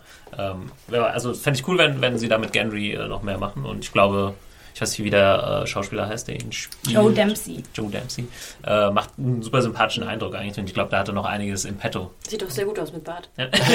Ja, der Ja. Bart, also der hat mich ja auch äh, wieder überrascht fast. Er ist ja neben Hannah Murray auch ein Skins-Veteran. Ne? ah, Joe Dempsey. okay. okay. Kurze letzte Frage noch. Äh, Wie habt ihr die Art von Prophezeiung verstanden, die Melisandre dran in Arya sieht? Ah, stimmt. Äh, ich fast vergessen. Sie sagt ja so etwas wie, ähm, ich sehe irgendwie Darkness in you, ich sehe Dunkelheit in dir und Augen, ne? verschiedene Augen. Ganz ehrlich, für mich kam das fast so ein bisschen wie äh, Einschüchterungsblabla rüber. Ich wollte ja, vielleicht, vielleicht wollte sie äh, Aria auch einfach so ein bisschen Angst machen. Ich sehe Augen. In genau, ja. Also das, das, äh, das war mir ein bisschen zu unkonkret, um da jetzt wirklich was ablesen zu können. Auch dieses We will meet again. Das ja, war ganz schön, echt ja. Ich fand das mal sehr spannend. Ich dachte so, oh ja, ich will sehen, ich will sehen. Also für mich hat es so ein bisschen den Eindruck gemacht, äh, Ah ja, vergleiche ich oder könnte, könnte ich mir vorstellen, das ist so ein bisschen die Anakin Skywalker Schiene. Ja. Sie hat so viel Hass genau. in sich, äh, dass sie irgendwann vielleicht genau Macht. was Gutes eigentlich tun will. Sie kommt ja eigentlich von den Guten, aber hat schon so viel Schlimmes erlebt und kommt jetzt auf irgendwie eine Bahn, weiß ich nicht, wo das vielleicht immer, immer dunklere Gefilde geht. Und sie hat schon, war, war Meister Yoda. ja, ich meine, sie hat mit irgendwie mit zwölf irgendeinen Jungen abgestochen und hat schon so viel. Sie hat mehrere schon getötet, oder nicht? Auch in ähm, hat sie doch auch den einen ja. ja, getötet. Okay, stimmt, genau. Das stimmt, ja. Ähm, und da bin ich gespannt, äh, wo das, das ist ja auch wahr. Sie hat ja, also praktisch ihr Gebet, wenn, bevor sie schlafen geht, ist ja die Namen von den Leuten runterbeten, äh, die sie gerne töten hm, möchte. Hm, genau. Das ist jetzt nicht gerade äh, Sonnenschein. Ja. ja. Äh, ist, ich hatte so ein bisschen langsam Aria wird mir so ein bisschen zu aufmüpfig teilweise. Ich habe so das Gefühl, ähm, Arya ist in ihrer eigenen äh, Storyline eigentlich im Moment eher Nebencharakter. Sie macht eigentlich nichts. Sie ist halt da, wo gerade was Interessantes passiert. Aber all dieses ganze Business mit The Blood of Light, mit Beric Dondarrion und Thoros und äh, diesem ganzen Kram tangiert sie ja eigentlich nur peripher. Sie ist da halt dabei. Mhm. Und ich habe so das Gefühl, sie muss immer irgendwie als aktive Person in die Szene mit eingebaut werden. Und das resultiert immer darin, dass sie irgendwie aufmüpfig zu jemandem hinrennt und sagt, du bist Arsch. So mehr oder weniger. Ich, sagen, ja? ich fand es eigentlich ganz geil, wie sie dann so Melisandre so an der Schulter packt. Wo ich auch Total dachte, so, furchtlos. Ja, aber eben, das wow. ist eben, sie, sie, ist mir ein bisschen zu furchtlos nee, aber ich finde das aber ganz schön in der Charakterbildung, dass sie halt äh, ja auch ein bisschen äh, naiv ist in ihrer in ihrem in ihrer wie nennt man das in ihrem Mut, ne, hm. wo sie einfach auch äh, blauäugig wirklich ist. Ja, das kriegt sie ja immer wieder gesagt und genau. ähm, ja, dann wird sich zeigen, wie sich das äh, entwickeln kann. Äh, bei Game of Thrones ganz schnell ja, böse enden. Genau, da kann sie sich mal ein Vor, ähm, Vor Jamie Lannister zum Vorbild nehmen. Zu viel Vorlauthaftigkeit kann schnell im Handverlust enden. genau. Oder äh, am Folterkreuz. Oh, ja. Wo wir bei ähm, dem nächsten, der nächsten Figur wären, und zwar Theon, der auch keine sonderlich äh, variable Storyline hat in dieser Staffel, aber ist trotzdem gar nicht uninteressant, wie ich finde. Naja, also man muss ja auch bedenken, dass in der Buchvorlage er total lange gar nicht vorkommt. Mhm. Also das endet ja im zweiten Buch halt so wie in der zweiten Staffel und dann ähm, hört man zwei Bücher lang nichts von ihm und er ist dann auf einmal in einer völlig anderen Situation ähm, und sie mussten das Loch jetzt halt ein bisschen stopfen, mhm. weil es ist halt einfach sehr unüblich, einen Schauspieler jetzt einfach für eine Staffel oder so rauszunehmen und ihn dann wieder auftauchen zu lassen. Das haben sie vielleicht bei Lost gemacht. Aber, das, naja, das hat Game of Thrones bei Barristan Selmy zum Beispiel auch schon gemacht. Ja, das stimmt. Hm. Ähm, aber da wollten sie es dann offenbar wohl nicht machen. Mhm. Ähm, und äh, ich finde es eigentlich ganz interessant, äh, jetzt äh, zu sehen, wie seine Entwicklung weitergeht. Vor allem, weil es ja auch sehr gut geschrieben war, ne? Ja. Also es ist ja nicht einfach nur ein Füllprodukt, sondern wirklich, äh, sie haben sich Gedanken gemacht, was man da machen kann. Ich finde trotzdem, also ich habe Probleme mit der Szene, einfach weil ich mir dann doch dann immer so allein von einer ökonomischen Sichtweise, wo ich mir immer denke, was wissen wir am Anfang der Szene und was wissen wir am Ende? Und wir wissen am Ende dieser Szene genauso viel, wie wir am Anfang wissen. Und deswegen weiß ich nicht, wie sinnvoll und äh, ich die, die dafür aufgewendete Zeit fand. Ich fand, letztendlich war das eine gut gespielte Szene. Äh, schön gemacht von beiden, sowohl von Ewan Ryan als auch äh, von Alfie Allen. Aber ich glaube, ich hätte auf die Szene auch verzichten können, weil es ist halt, ja, was lernen wir? Wir lernen, dass dieser Typ nur Lügen erzählt mhm. und wir immer noch nicht wissen, wer jetzt eigentlich da dahinter steckt. Ich finde es eigentlich ganz interessant, dass sie das so in die Länge ziehen. Ja, ich fand es auch ganz spannend. Ich, ich fand so den Plot-Twist eigentlich doch ganz cool. Und ich muss auch gestehen, war wieder eine Szene, wo ich dachte, Hannah, bitte kein Essen bei Game of Thrones. ja, ziemlich, ziemlich äh, fiese Sequenz. Was macht? Zieht er ihm... Er, er häutet oder? ihm den Finger. Ah, das, ich konnte und, auch nicht so richtig gucken, deswegen habe ich es, glaube ich, nicht ganz gesehen. Ich dachte, er hat genau. ihm, äh, den Fingernagel rausgezogen oder... Äh, nee, nee, er hat ihn er reingeschnitten. er zieht ne? ihm quasi so Fingerglied für Fingerglied äh, die, die Haut weg. Und äh, er sagt ja praktisch, wetten, dass ich am Schluss, dass du am Schluss dazu kommst, dass du mich bittest, den Finger abzuhacken. Ja. Und äh, das erreicht man eben sehr gut, äh, wenn man Leute häutet, habe ich mir sagen lassen, äh, äh, weil das unglaubliche Schmerzen sind, wenn quasi äh, Körperteile ja. Hautfrei da liegen. Ich fand es auch echt schlimm, wie er dann halt echt so gebettelt hat, dass er ihm das jetzt abhacken soll und so. Das, boah, da wurde mir ganz anders. Ja, und es ist auch dieses so, äh, ähm, also sein, sein Peiniger macht ihm ja auch dann klar, so, wenn du glaubst, dass es hier ein Happy End haben willst oder du irgendwie hier rauskommen wirst, dann kannst du es gleich mal vergessen. Du bist hier komplett Ich glaube, das ist das Motto für die ganze Ja. Serie. Wenn Ja. ihr glaubt, das hat ein Happy Ending, dann habt ihr nicht aufgepasst. Aber gerade im, äh, auf, im Punkto Theon trifft das gerade zu. Ja. Ich weiß Und jetzt, dieser Psychoterror, ne? Also einfach, dass man wirklich nicht weiß, warum. Ja, Zeit, der, oder ja gut, so ein bisschen äh, weiß man schon, er hat sich ja auch was vorgestellt, warum es eventuell sein könnte. Aber äh, also ich muss auch gestehen, ich, war, ich saß da wirklich am, am, am, an der, wer ist an der Kante meines Sitzes. ich will da jetzt äh, den Machern oder auch George R. R. Martin nicht so viel. Also, George R. R. Martin ist besti- bestimmt kein unpolitischer äh, Typ, sonst hätte er sowas nicht geschrieben, aber als er am Anfang in diese Tröte geblasen hat, habe ich auch erstmal Ja. so an so Guantanamo Bay Mhm, und total. Rockmusik oder so gedacht, mit denen die Leute da wachgehalten werden. Ich, Ja, ich das glaube, ich jetzt, da braucht man jetzt, glaube ich, nicht zu viel reininterpretieren, aber so ein bisschen Parallelen sind da ja, glaube ich, schon. Ja, und ich würde dir auch recht geben, dass die Szene wirklich auch sehr viel schlimmer war fast als die Folterszene in Zero Dark Thirty, muss ich gestehen. da. Ich habe leider noch nicht Zero. Dark Thirty ist ja eine einzige Folterszene, Genau. oder? Also Die Boarding- die Waterboarding-Szene am Anfang. Nee, ich meine, der Film ist eine ganze äh, Folterszene von Anfang bis hinten, meiner Meinung nach. Ähm, aber das, das nur so nebenbei. Ich glaube schon, ich meine, die Ikonografie, die wird ihnen bewusst sein. Ähm, ich weiß nicht, also ich fand es jetzt nicht irgendwie, äh, dass sie da irgendwas äh, zu sehr on the nose äh, gemacht haben. Nee, aber ich glaube, was rüberkommt, ist, äh, Folter ist halt nicht so cool und äh, ich glaube, das wird halt auch nicht irgendwie verharmlost oder so oder auch äh, ausgestellt, dass da Leute jetzt sitzen, oh geil, heute wird jemand wieder gefoltert bei Game of Thrones. Äh, ich glaube, den Effekt hat es nicht. Also ich glaube, in den Kommentaren von deiner Review, Rima, waren ja auch schon äh, Männer scheinbar, also männliche User, die auch meinten im Sinne von bitte muss nicht sein. Ne? Fand Also ich glaube, wenn jemand die sich diese Szene anguckt und denkt sich, geil, dann sollte er mal sich lang Bei Joffrey äh, äh, Gedanken machen. Ja, gehen. Joffrey, genau, Joffrey findet das bestimmt super. Jo Joffrey hätte wahrscheinlich auch seinen Spaß mit Theon und seinem, seinem äh, Folterknecht. Nochmal ganz Finde kurz. ich aber auch echt krass. Wir dachten immer, Joffrey wäre krass und jetzt äh, kommt der Typ um die Ecke. Stimmt, er macht ihm ein bisschen Konkurrenz in Ja. Creepiness auf jeden Fall. Und äh, nee, aber nochmal äh, zu dem, was du gesagt hast, Rima, finde ich eigentlich ziemlich richtig. Du hast ja gesagt, ey, im Buch war der einfach komplett weg und ähm, ich glaube, sie haben es auch wirklich einfach nicht gemacht, weil es zu untypisch wäre. Ich finde, also mir, ich hätte kein Problem damit gehabt, äh, aber ich glaube, man hätte da Many of us have those stubborn pounds that seem impossible to lose, no matter how good we eat or how hard we work out. My solution is PlushCare. PlushCare is a leading telehealth provider with doctors who are there for you day and night to partner with you in your weight loss journey. They can prescribe FDA-approved weight loss medications like Wagovi and Zepbound for those who qualify. Plus, they accept most insurance plans. To get started, visit plushcare.com slash weight loss. That's plushcare.com slash weight loss.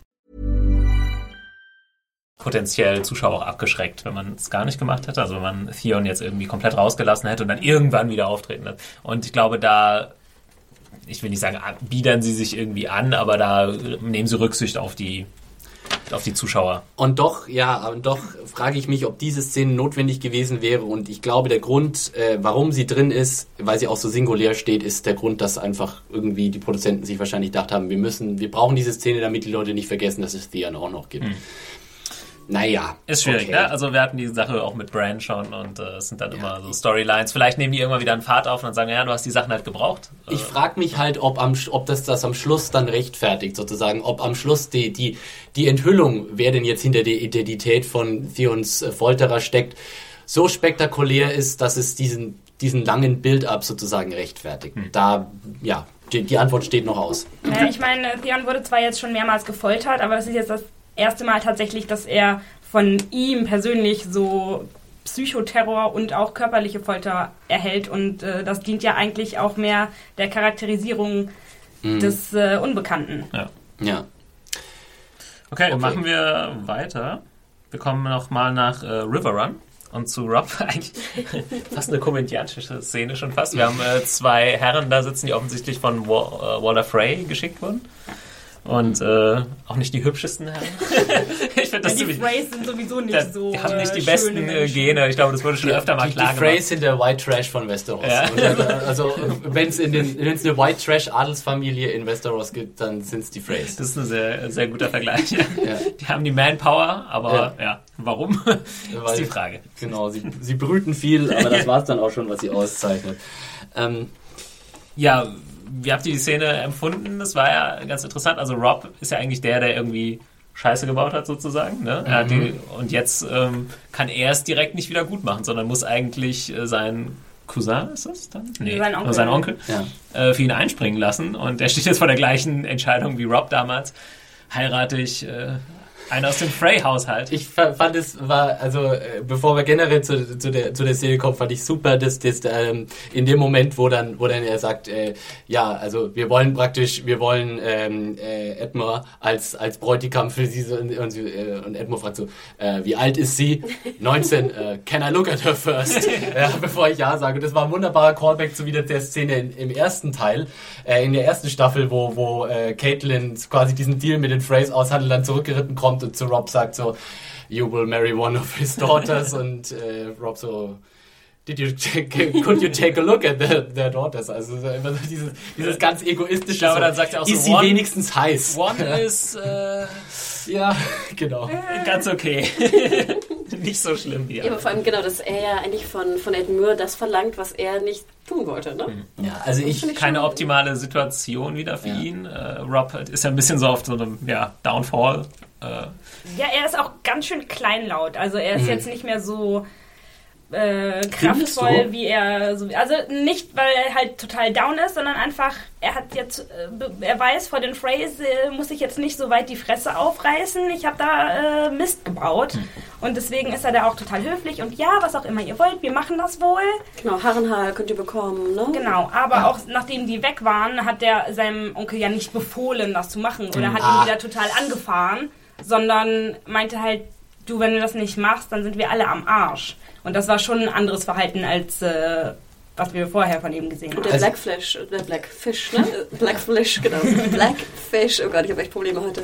Hat ja dann eher nochmal auf ihn eingeredet, ne? Und Ja. nochmal seine komische Mühle, die wir ja auch erwähnt haben, ne? Nochmal ihm das war sein einziges Ding. Nur Da hatte er so einen Punkt, wo er ein bisschen drauf rumreiten konnte. Auch, Genau. ne? Und Also ich fand es auch sehr witzig, dass deine Freundin Talisa diesmal nicht in diesem War Council Council thank drin God. war, wo sie ja sonst immer, auch wenn er mit den Figürchen spielte oder irgendwas, immer irgendwie was zu sagen hatte. Und diesmal fehlte sie.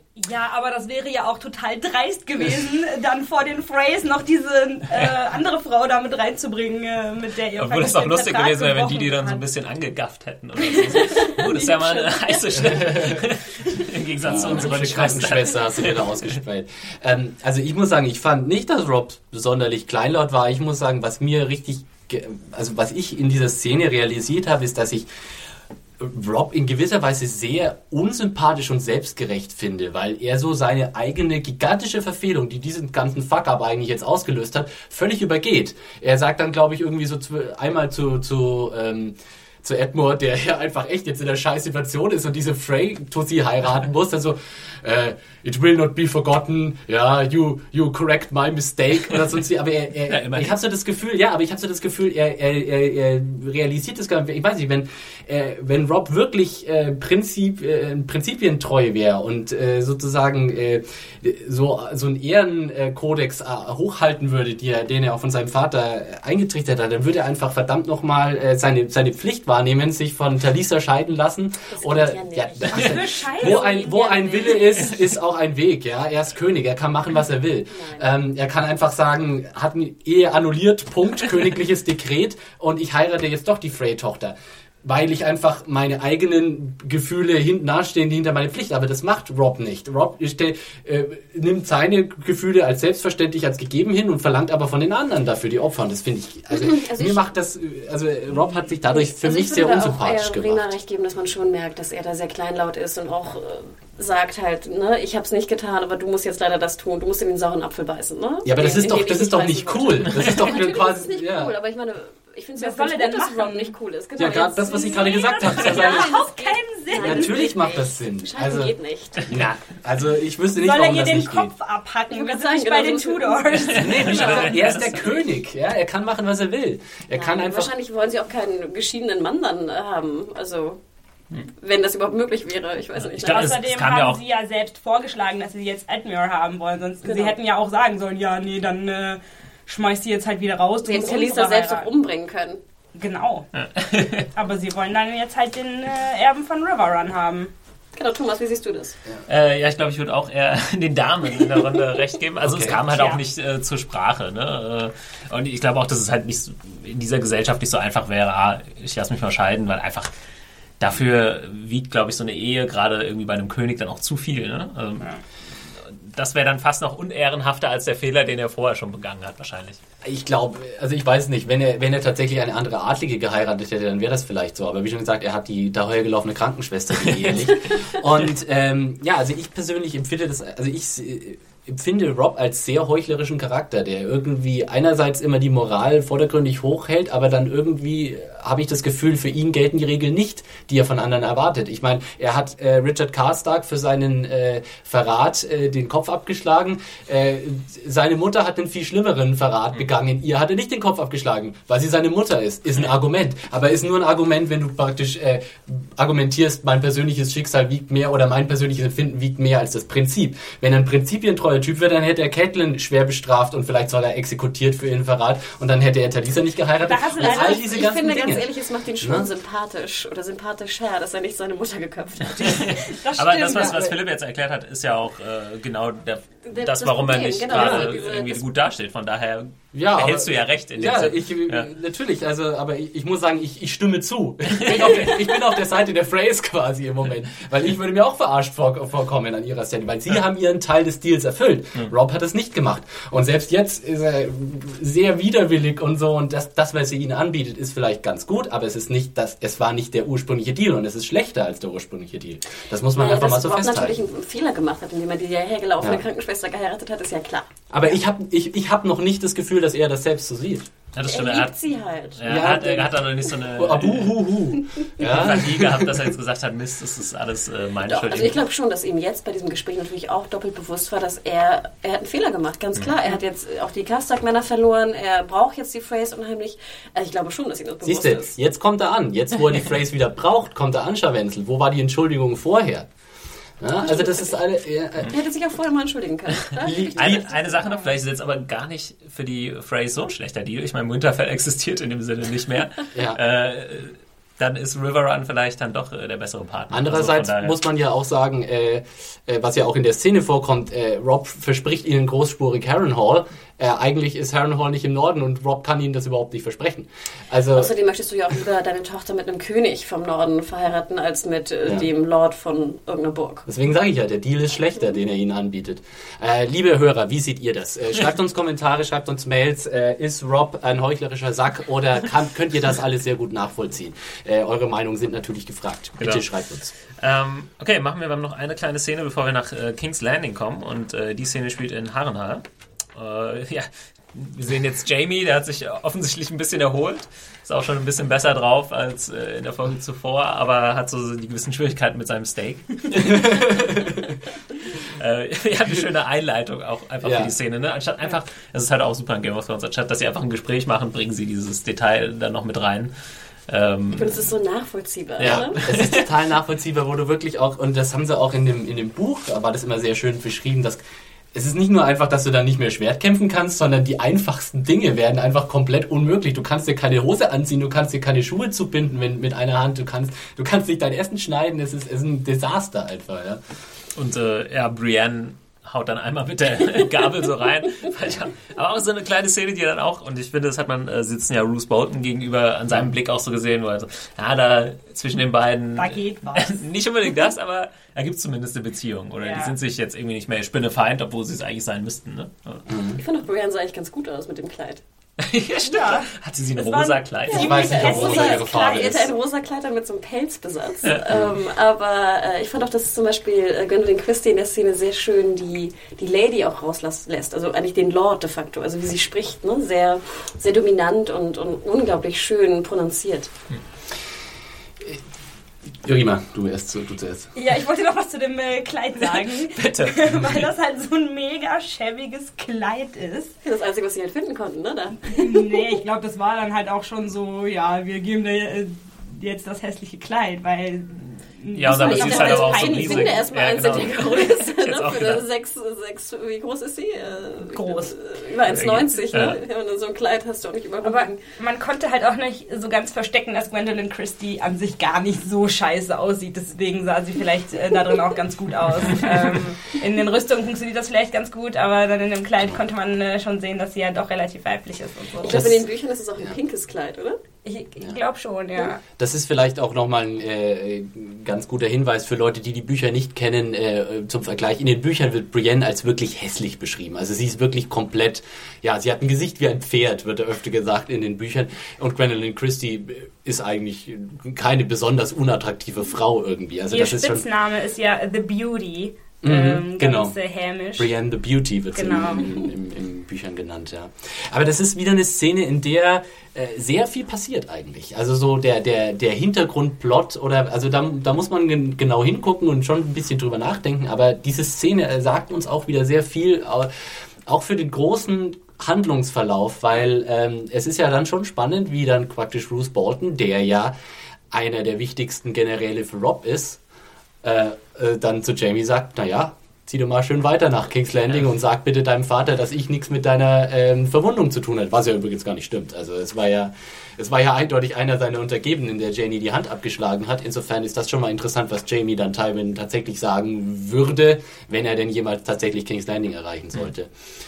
Aber da sehen wir jetzt dann, also es ist hier ein eindeutiger Hinweis, nicht nur Richard Karstark ist als Verbündeter äh, flöten gegangen, sondern auch Bruce Bolton ist offensichtlich nicht äh, mehr gewillt, äh, Robs Pläne zu verfolgen, weil dass er quasi den Kingslayer doch wieder auf die, äh, die Reise schickt, das war sicher kein Befehl von Rob. Nee, also ich habe das einfach so interpretiert, dass er sich äh, sozusagen absichern möchte.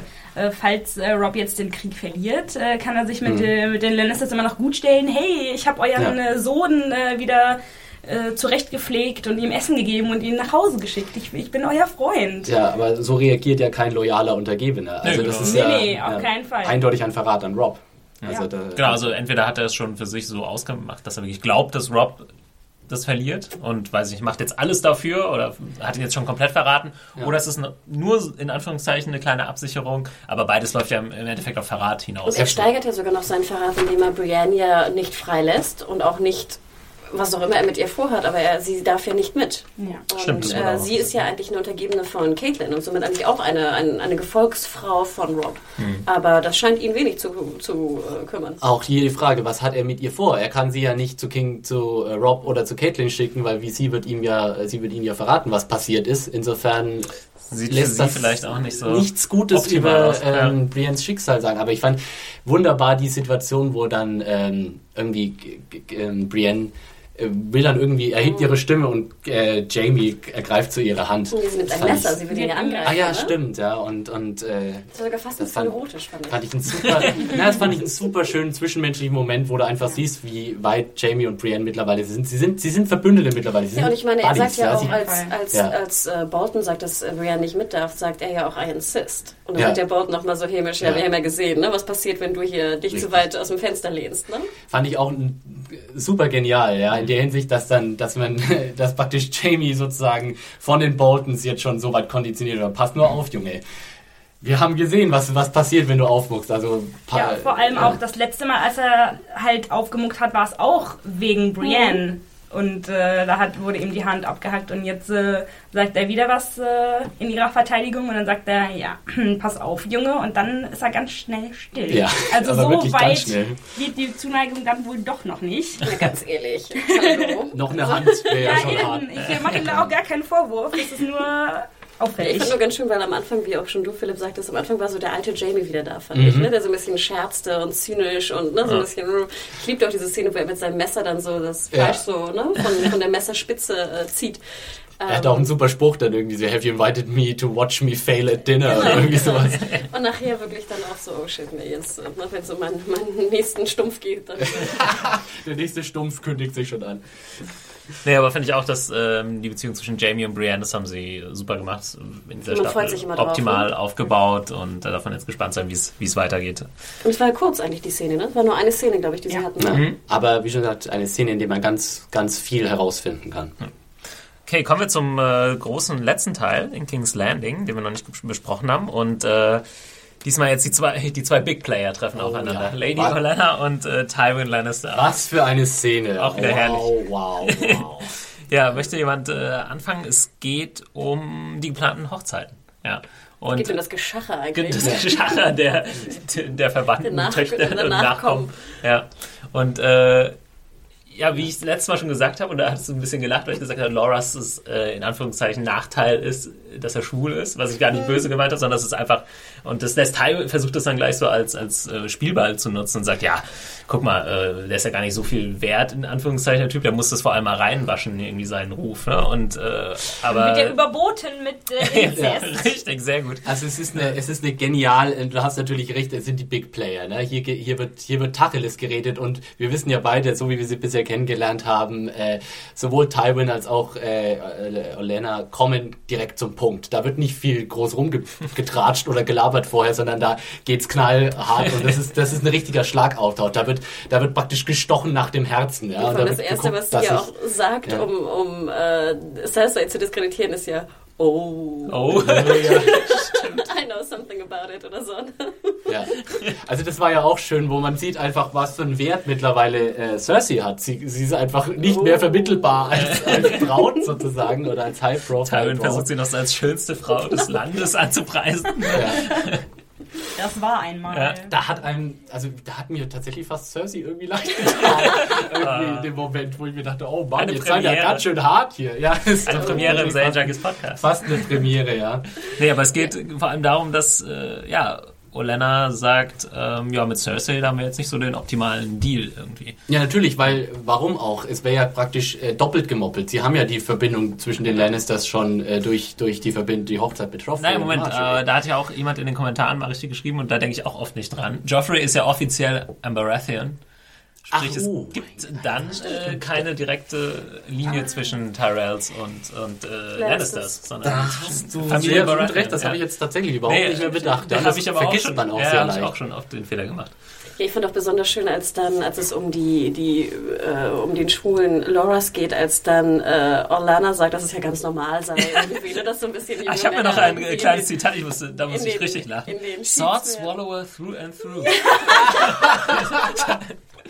Und Ja, wie und sie vor allem, wie sie ihm dann so so teast, So ja. Tywin sagt, das hast du doch bestimmt auch mal getan, Ach, guck, oder? einmal, und so, oder? Genau, genau. Und er so, never. Aber das siehst du auch tatsächlich auch wieder so rausgeht, dass die, die Tyrells so ein bisschen auch so ein bisschen die Hippies von Westeros sind. Bei denen ist das alles nicht so schlimm. Die Klamotten sind ein bisschen Ja, luftiger und äh, wer da mit wem vögelt, das ist alles nicht, ja, der Gott, Gott, interessiert jetzt erstmal nicht und so. Und wir sind nicht so auf Kämpfen aus. Bei uns ist das äh, Hauptsache, das Essen ist gut und äh, die, die Kleider sind luftig.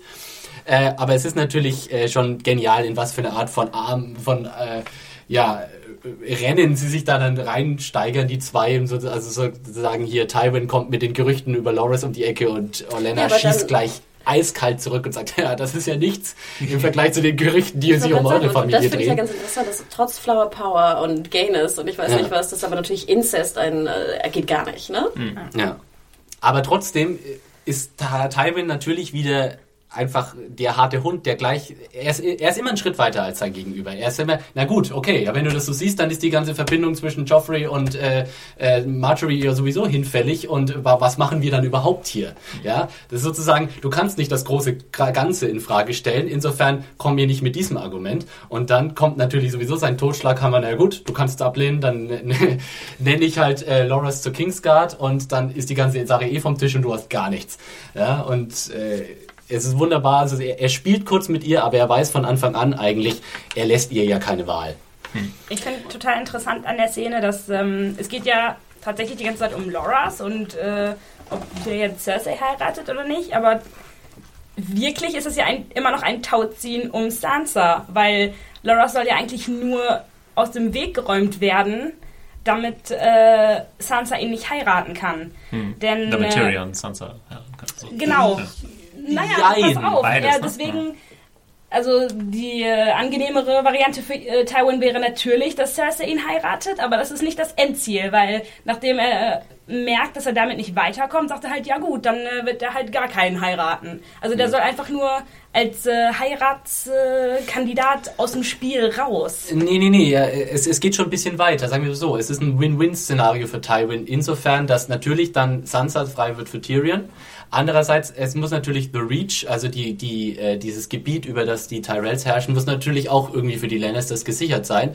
Und äh, Tywin hat, wie er ja in der Szene auch sagt, zwei Möglichkeiten. Entweder er verheiratet Cersei mit Loras oder er nennt Loras zur Kingsguard und dann fallen diese Ländereien an die Kinder von Joffrey und Marjorie. Also auch wieder an ihn. Im Grunde kann er egal was passiert, nur gewinnen. Und äh, so wird's halt vielleicht ein bisschen einfacher und geht ein bisschen schneller.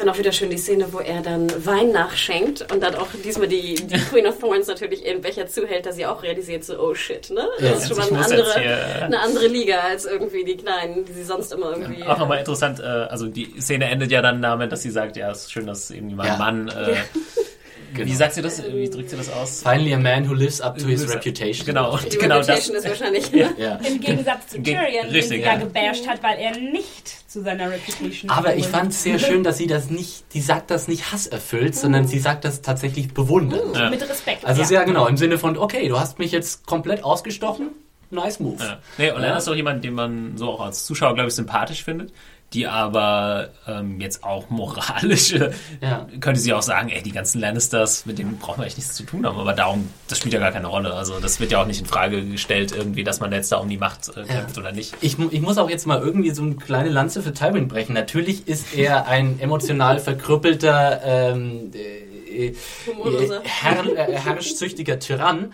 aber er, kann, er hat's schon drauf. Ne? Also ihm kann auch wirklich keiner was vormachen. Und äh, vieles, was, was auch mit Bezug auf seine Kinder so abläuft, kann man auch so, man kann in gewisser Weise seine Abneigung gegenüber Cersei und Tyrion auch nachvollziehen, wenn man es aus seiner Perspektive betrachtet. Die sind Ja. ja nicht das geworden, was er erwartet hat, ne? Ja, aber sie und sie bemühen sich fast auch ständig, das nicht zu befolgen, was er eigentlich im, im Interesse der Lannisters, äh, gesamt, der, der gesamten Lannisters sozusagen im Sinn hat. Sie vereiteln, vereiteln ihm praktisch immer seine wohlüberlegten und gut funktionierenden Pläne. Also ja, ich kann, also ich kann verstehen, warum Tywin einfach auch angenervt ist von, von Tyrion und äh, gerade auch Cersei. Dieses Zerbrechen der Feder, ähm, noch irgendwie eine größere Bedeutung als das übliche? Weiß ich nicht, also man hat ja Tywin äh, letztes Mal gesehen, wie er Cersei, war das glaube ich, so abserviert und währenddessen immer so schreibt, ist es glaube ich einfach nur so ein Sein liebstes Objekt. wird, glaube ich, so ein bisschen, äh, soll, glaube ich, so ein bisschen darstellen, dass Tywin halt der ist, der den Plan hat und der allein durch sein Wort oder das, was er schreibt, durch seine Briefe so viel Macht ausübt. Und äh, diesmal stoppt sie ihn halt, bevor es soweit ist. Also weiß ich nicht. Das hat jetzt, glaube ich, keine tiefere Bedeutung, aber es war so ein bisschen so eine Metapher. Ich hoffe sehr, dass es doch eine tiefere Bedeutung hat. Ich hoffe sehr, dass äh, diese ganzen Briefe, die Tywin geschrieben hat, äh, nicht nur einfach Staffage waren, sondern tatsächlich auch eine Funktion hatten. Und ja, ich, ich möchte jetzt nichts verraten, aber ich hoffe sehr, dass das, äh, dass das doch noch äh, ins Spiel kommt, sozusagen, wem Tywin da eigentlich Briefe schreibt Tag und und was Nacht. da drin steht. Denn, Nee, ja, klar, kann man ja. sich äh, durchaus, äh, durchaus die Frage stellen. Vielleicht finden wir auch seine Tagebücher. Oder Ja. so. Die Lannister-Tagebücher werden dann sofort vom Stern. genau. Exklusiv.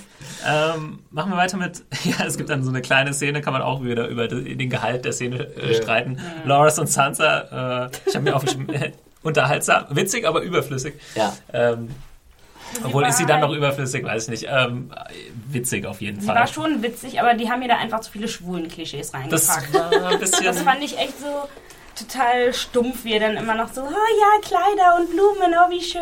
Meine Also, schöne Brosche. Ja, echt. Also Eigentlich das ist es gar keine Brosche, sondern ein Anstecker. Genau. aber gut, das Vielleicht ist ist jetzt ein nicht so. Anstecker auch tatsächlich eine Brosche. Hm. Also das war mir echt zu blöd. Und die schönen Kleider. Und ich aus hab- Brokat. Seit ich klein bin, träume ich von meiner Hochzeit. Und der Braut natürlich. Ja, Ja. Ich habe Ja. auch schon die Village People als Band bestellt. weiß nicht, ob man da ein paar äh, Zuschauer verloren hat. Ich fand, ich fand, die Szene war nur wieder wunderschön gedreht, also draußen in diesem schönen Garten. Und ich fand es natürlich eine schöne Einleitung dann zur nächsten Szene. Genau. Ich weiß nicht, ob wir da einfach gleich rübergehen Ja, auf wollen, jeden Fall, denn wir natürlich Cersei und Tyrion Und das war für mich, das war für mich der Spruch der, der, der, der Folge, wo Tyrion dann so ganz trocken, ich meine, die beiden beobachten jetzt die beiden auf den Garten und Tyrion sagt so ganz trocken, it's hard to say which one of us four has, is getting the worst of this arrangement. und es stimmt tatsächlich. Wer von den Vieren ist eigentlich am meisten äh, gesackt von dieser ganzen Deal, von diesem ganzen Deal, ja? Du weißt wirklich nicht, wen du am meisten bemitleiden sollst. Tyrion, Cersei, Loras oder Sansa. Vierfache Arschkarte. Ja, Ja, ist so, äh, San- Sansa und Loras sind so die Naivlinge und Ja. dann geht so der Cut äh, zu äh, Tyrion und Cersei. Aber Mein, es ist. mein ja. liebstes Zitat der, der, Serie- der Episode war ja, wie äh, Cersei sagt, äh, we're both äh, being shipped to hell. Und dann sagt er das so on a boat you built. Ja. Finde ich sehr schön. Denn de facto hat sie es ja eingefädelt. Ne? Und wieder einmal falsch, wie immer. Richtig. Aber letztendlich ist es schön, äh, tatsächlich auch mal schön, wie Tyrion und Cersei quasi ver vereint im, im, Hass auf jemanden. Ja, auf Ja. Da merkt man, da ist vielleicht doch noch wenigstens ein Funken von irgendwie Brüderlichkeit, Bruder-Schwester-Verhältnis. Also so weit würde ich nicht gehen, aber man Funken. merkt, wenn es drauf ankommt, können sie tatsächlich noch miteinander äh, Pläne schmieden Ja, zumindest. oder reden so in Anführungszeichen auch wieder, als es gibt ja dann die Szene, wo Tyrion äh, endlich mal zur Sache kommt und sagt, ey, hast du das jetzt in Auftrag gegeben, äh, dass ich Ah, umgebracht werden soll Ja. äh, beim Battle? Wie eindeutig fandet ihr das jetzt? Äh, Cersei hat ja einfach nur gar nichts gesagt und ich habe das im ersten Moment so gedeutet, als würde sie dann indirekt zugeben, dass sie es tatsächlich gemacht hatte. Ähm, aber Tyrion hat dann daraus geschlossen, dass es Joffrey ist. Das ist eine Wie sehr gute ihr das? Frage, ja. Ich fand das auch ein bisschen äh, Zweifel. Also ich war überrascht davon, dass, dass Tyrion, nachdem Genau, sie ja. einfach nichts sagt, sofort annimmt, dass äh, es dann wohl Joffrey gewesen sein muss. Weil, also Schweigen kann auch jetzt heißen, dass sie es einfach nicht sagen möchte. Ja, also ich habe es dann im Endeffekt hat Tyrion für mich so reagiert, dass es jetzt offensichtlich klar ist. Äh, man kann da auch durchaus nochmal erwarten, dass das nochmal gedreht wird, weil ja im Endeffekt das keiner so ausgesprochen hat konkret, aber Aber de ja. facto hat sie es doch beauftragt, oder? Wenn wir uns zurückerinnern. Sie hat den Auftrag gegeben, oder? Wir wissen es nicht. Nee. Wir wissen es nicht. Keiner weiß es. Okay. Also, äh, da gab es nichts Ich- ich- zu in der Serie. ja, ich ich bin mir, ich weiß jetzt auch tatsächlich auch nicht mehr, wie es im Buch war. Insofern äh, kann ich jetzt da Im gar Buch nicht war es auch nicht ganz eindeutig. Da ist äh, halt auch nur, was Tyrion annimmt. Ähm, aber einen richtigen Beweis gibt es dafür auch nicht, glaube ich. Vielleicht auch gar nicht. Ja, was heißt nicht? Ist bestimmt nicht unwichtig, aber ähm, ja, dass Tyrion das annimmt, ist auch irgendwo realistisch, glaube ich. Er sagt ja dann auch nochmal, es gab ja davor viele, viele äh, Szenen, wo Tyrion ihn zurechtgewiesen hat, Joffrey, und dann ist es relativ nachvollziehbar. Was ich auch Wahnsinn fand an der Szene, ich weiß nicht, ob es euch aufgefallen ist, dieser Raum, in dem die beiden sind, ist voll gestopft mit Sachen. Und wunderschönen Sachen. Also erstmal sitzt sie ja auf so einem super aufwendig irgendwie hergestellten Thron auf dem Tisch, ne, wo sie vorbeigehen, liegen super schöne Artefakte. Also im Hintergrund gibt es noch so einen, so einen Alkoven irgendwie. Also Wahnsinn. Von Ja, der Ausstattung her fand ich, war das ein berauschendes Fest. Auch ihr Kleid zum Beispiel, wie das aussah.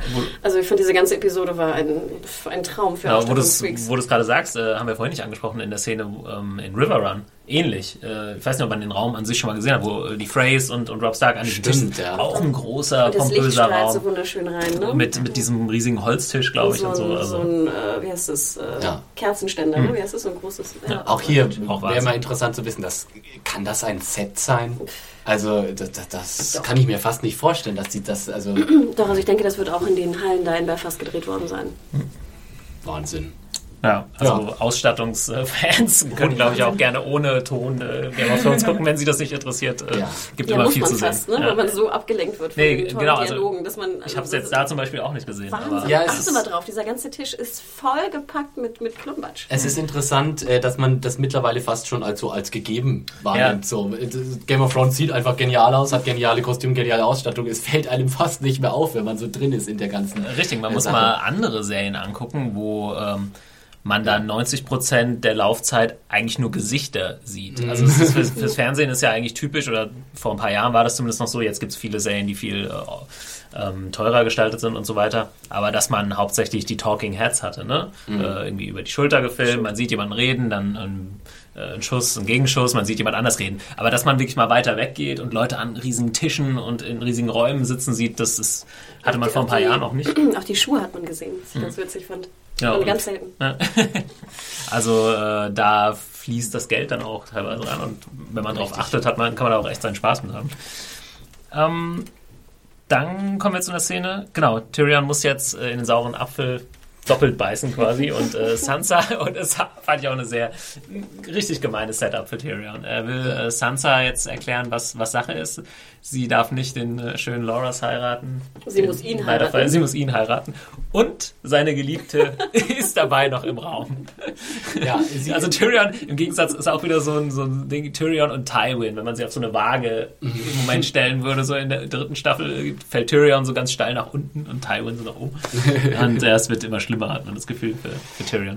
Ja, vor allem, ja, Entschuldigung, Hannah. Nee, ich, ich fand es einfach nur so schade, dass wir die Szene nicht gesehen hatten. Ja, und ich wollte die so gerne sehen. Tatsächlich. Ich muss sagen, das fand ich einen sehr geschickten Kunstgriff, dass sie quasi das, das ausgeblendet haben, weil auch hier wieder, wir wissen schon, was passiert. Wir, wir, äh, also Tyrion erzählt Sansa nur das, was, was wir als Zuschauer schon wissen. Insofern ist das halt auch wieder ökonomisches Filmemachen, dass man einfach sagt, das braucht man als Zuschauer. Wir, wir wissen, was passieren wird. Insofern, äh, der Reaction-Shot von Sansa am Schluss, als sie auf Littlefingers Schiff starrt, der, der, der, der ist eigentlich alles, was wir brauchen in dieser Hinsicht.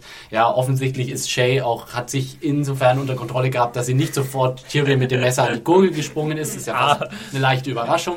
Aber äh, sie Sonderlich subtil war sie auch nicht. Nee.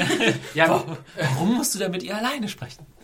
richtig. Also, als ob das so eine, so eine Magd irgendwie äh, Ja. zu, zu Lord Tyr- Tyrion sagen würde. Ja, aber ich fand Ja, auch Tyrion, war ja auch entsprechend entsetzt, dass äh, sie Ja. so mit ihm redet.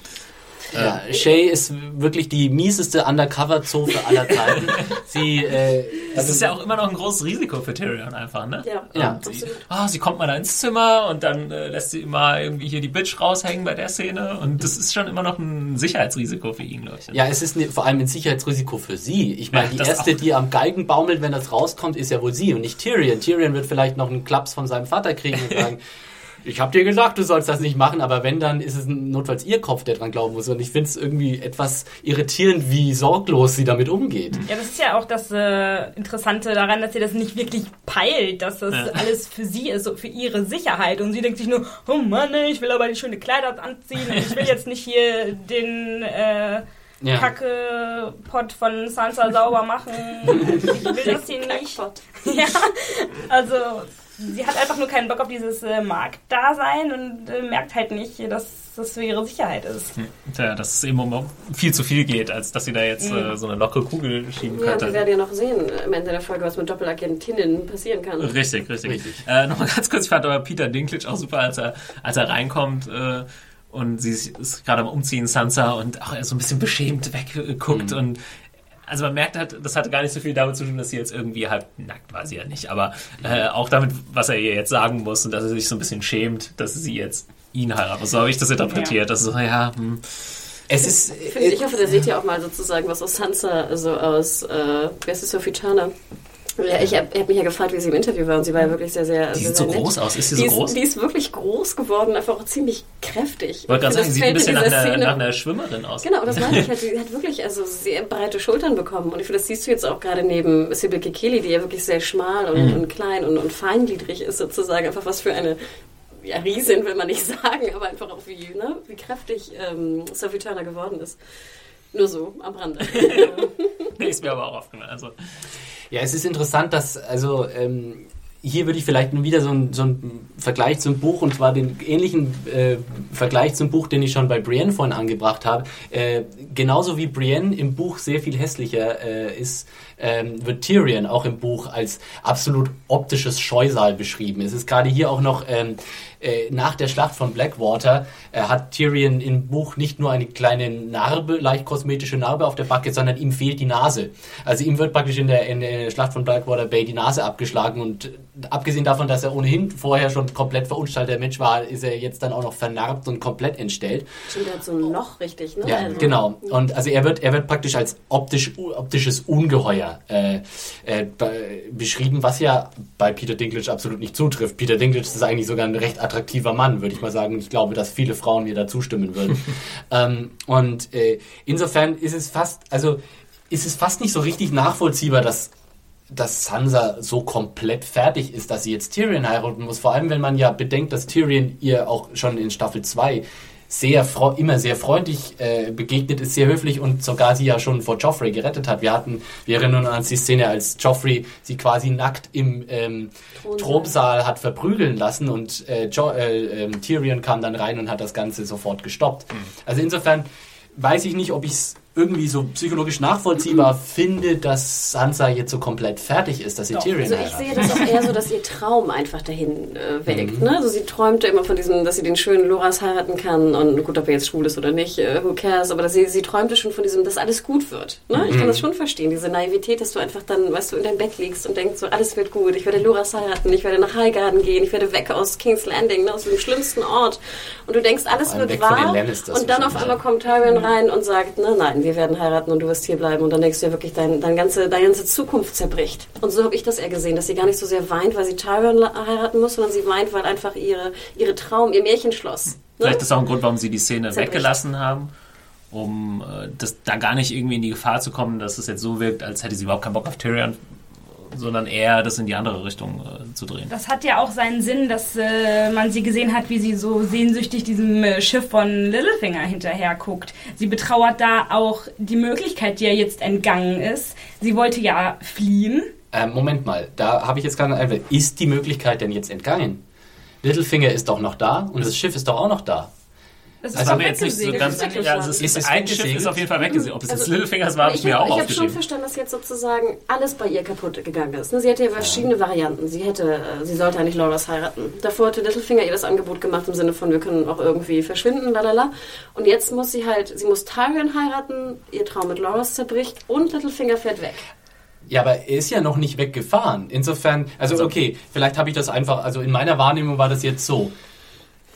Sansa hat erstmal zu Littlefinger gesagt, thanks but no thanks, weil ich heirate jetzt Loras und das finde ich eigentlich ein bisschen cooler, als mit dir wegzufahren. Und jetzt, als auf einmal die Perspektive, ähm, Tyrion zu heiraten da ist, sagt sie sich, oh, okay, Moment mal, dann fahre ich doch lieber mit, mit, mit Littlefinger wieder weg. Und sie hat jetzt praktisch heulend Aber- auf das aber- Schiff geguckt, indem sie... fährt das, weg. Aber das fährt das Schiff es, weg? es ist Es weg. fährt weg. Der Zug Aber ist abgefahren. Und- Und, Ja, aber und in- Littlefinger sagt doch auch sozusagen, in der letzten Szene ist es doch eigentlich sein, sein Monolog, bevor Genau. er jetzt in die Erie geht, um Lisa zu heiraten. Leisa? Lisa? Okay, aber weil er ist ja das noch da. Das, was er im Monolog sagt, ähm, ist ja auch dann Bezieht sich auf- genau auf das Sansa bezieht ja sich auch. auf Sansa, dass sie jetzt, äh, dass es jetzt für sie vorbei Genau. ist sozusagen. Ihre Hoffnung ist dahin. Nur weil das jetzt chronologisch halt vielleicht, dass er gerade noch da war, heißt das nicht, dass äh, er jetzt zu dem Zeitpunkt äh, tatsächlich noch da es, ist. es ist ja sein Schiff. Sie haben ja vorher Ja. vor zwei Folgen oder so haben sie über dieses Schiff gesprochen. Da war Genau. diese witzige Szene, wie er Ja. noch sagt, wie, wie schön und gut gebaut und lang und so. Aber genau, genau, genau das meinte ich ja. Ähm, in der Szene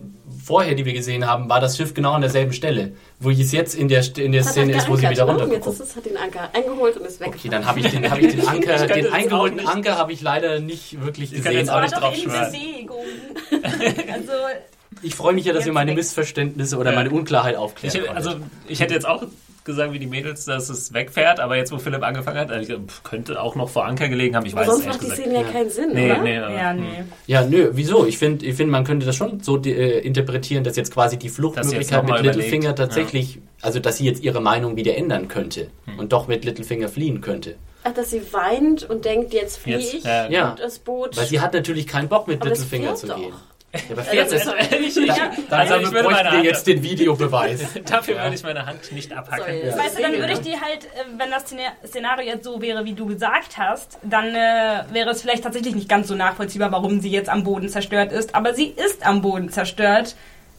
Und Ja, deswegen würde ich sagen, es ist schon so interpretierbar, dass jetzt alle Möglichkeiten weg sind und ihr nichts anderes übrig bleibt, als Tyrion zu heiraten. und, in, und in King's Landing zu bleiben. ich denke, wir werden spätestens nächste Ja, Folge ja. herausfinden, ob äh, ihr recht hattet oder nicht. Ich, äh, was ich gar nicht bestreiten würde. Ich, äh, was ich sagen wollte, ist, mir war es nicht klar. Und äh, vielleicht bin ich ja nicht der Einzige, dem so ging. Ja, ich finde, das war auch wieder so eine typische Szene, wo man auch hätte ne, gut aufpassen müssen vorweg, dass das auch wirklich das Schiff ist von Littlefinger, dass dieser Vogel äh, das Logo ist von, von äh, Littlefinger. Also da, ne, Respekt. Ja, gut, aber das Schiff, das haben sie jetzt ja wirklich schon mehrfach eingeführt, in der Hinsicht, dass, also, was hätte es sonst sein sollen? Also, das, da, da glaube ich, wär, war keine, also für mich gab es da keinen Hauch von Unklarheit. Nochmal ganz kurz einen äh, Schritt zurück, bevor diese Montage und dieser Monolog quasi anfängt. Äh, Gibt es ja noch eine kleine Szene zwischen Littlefinger und Varys.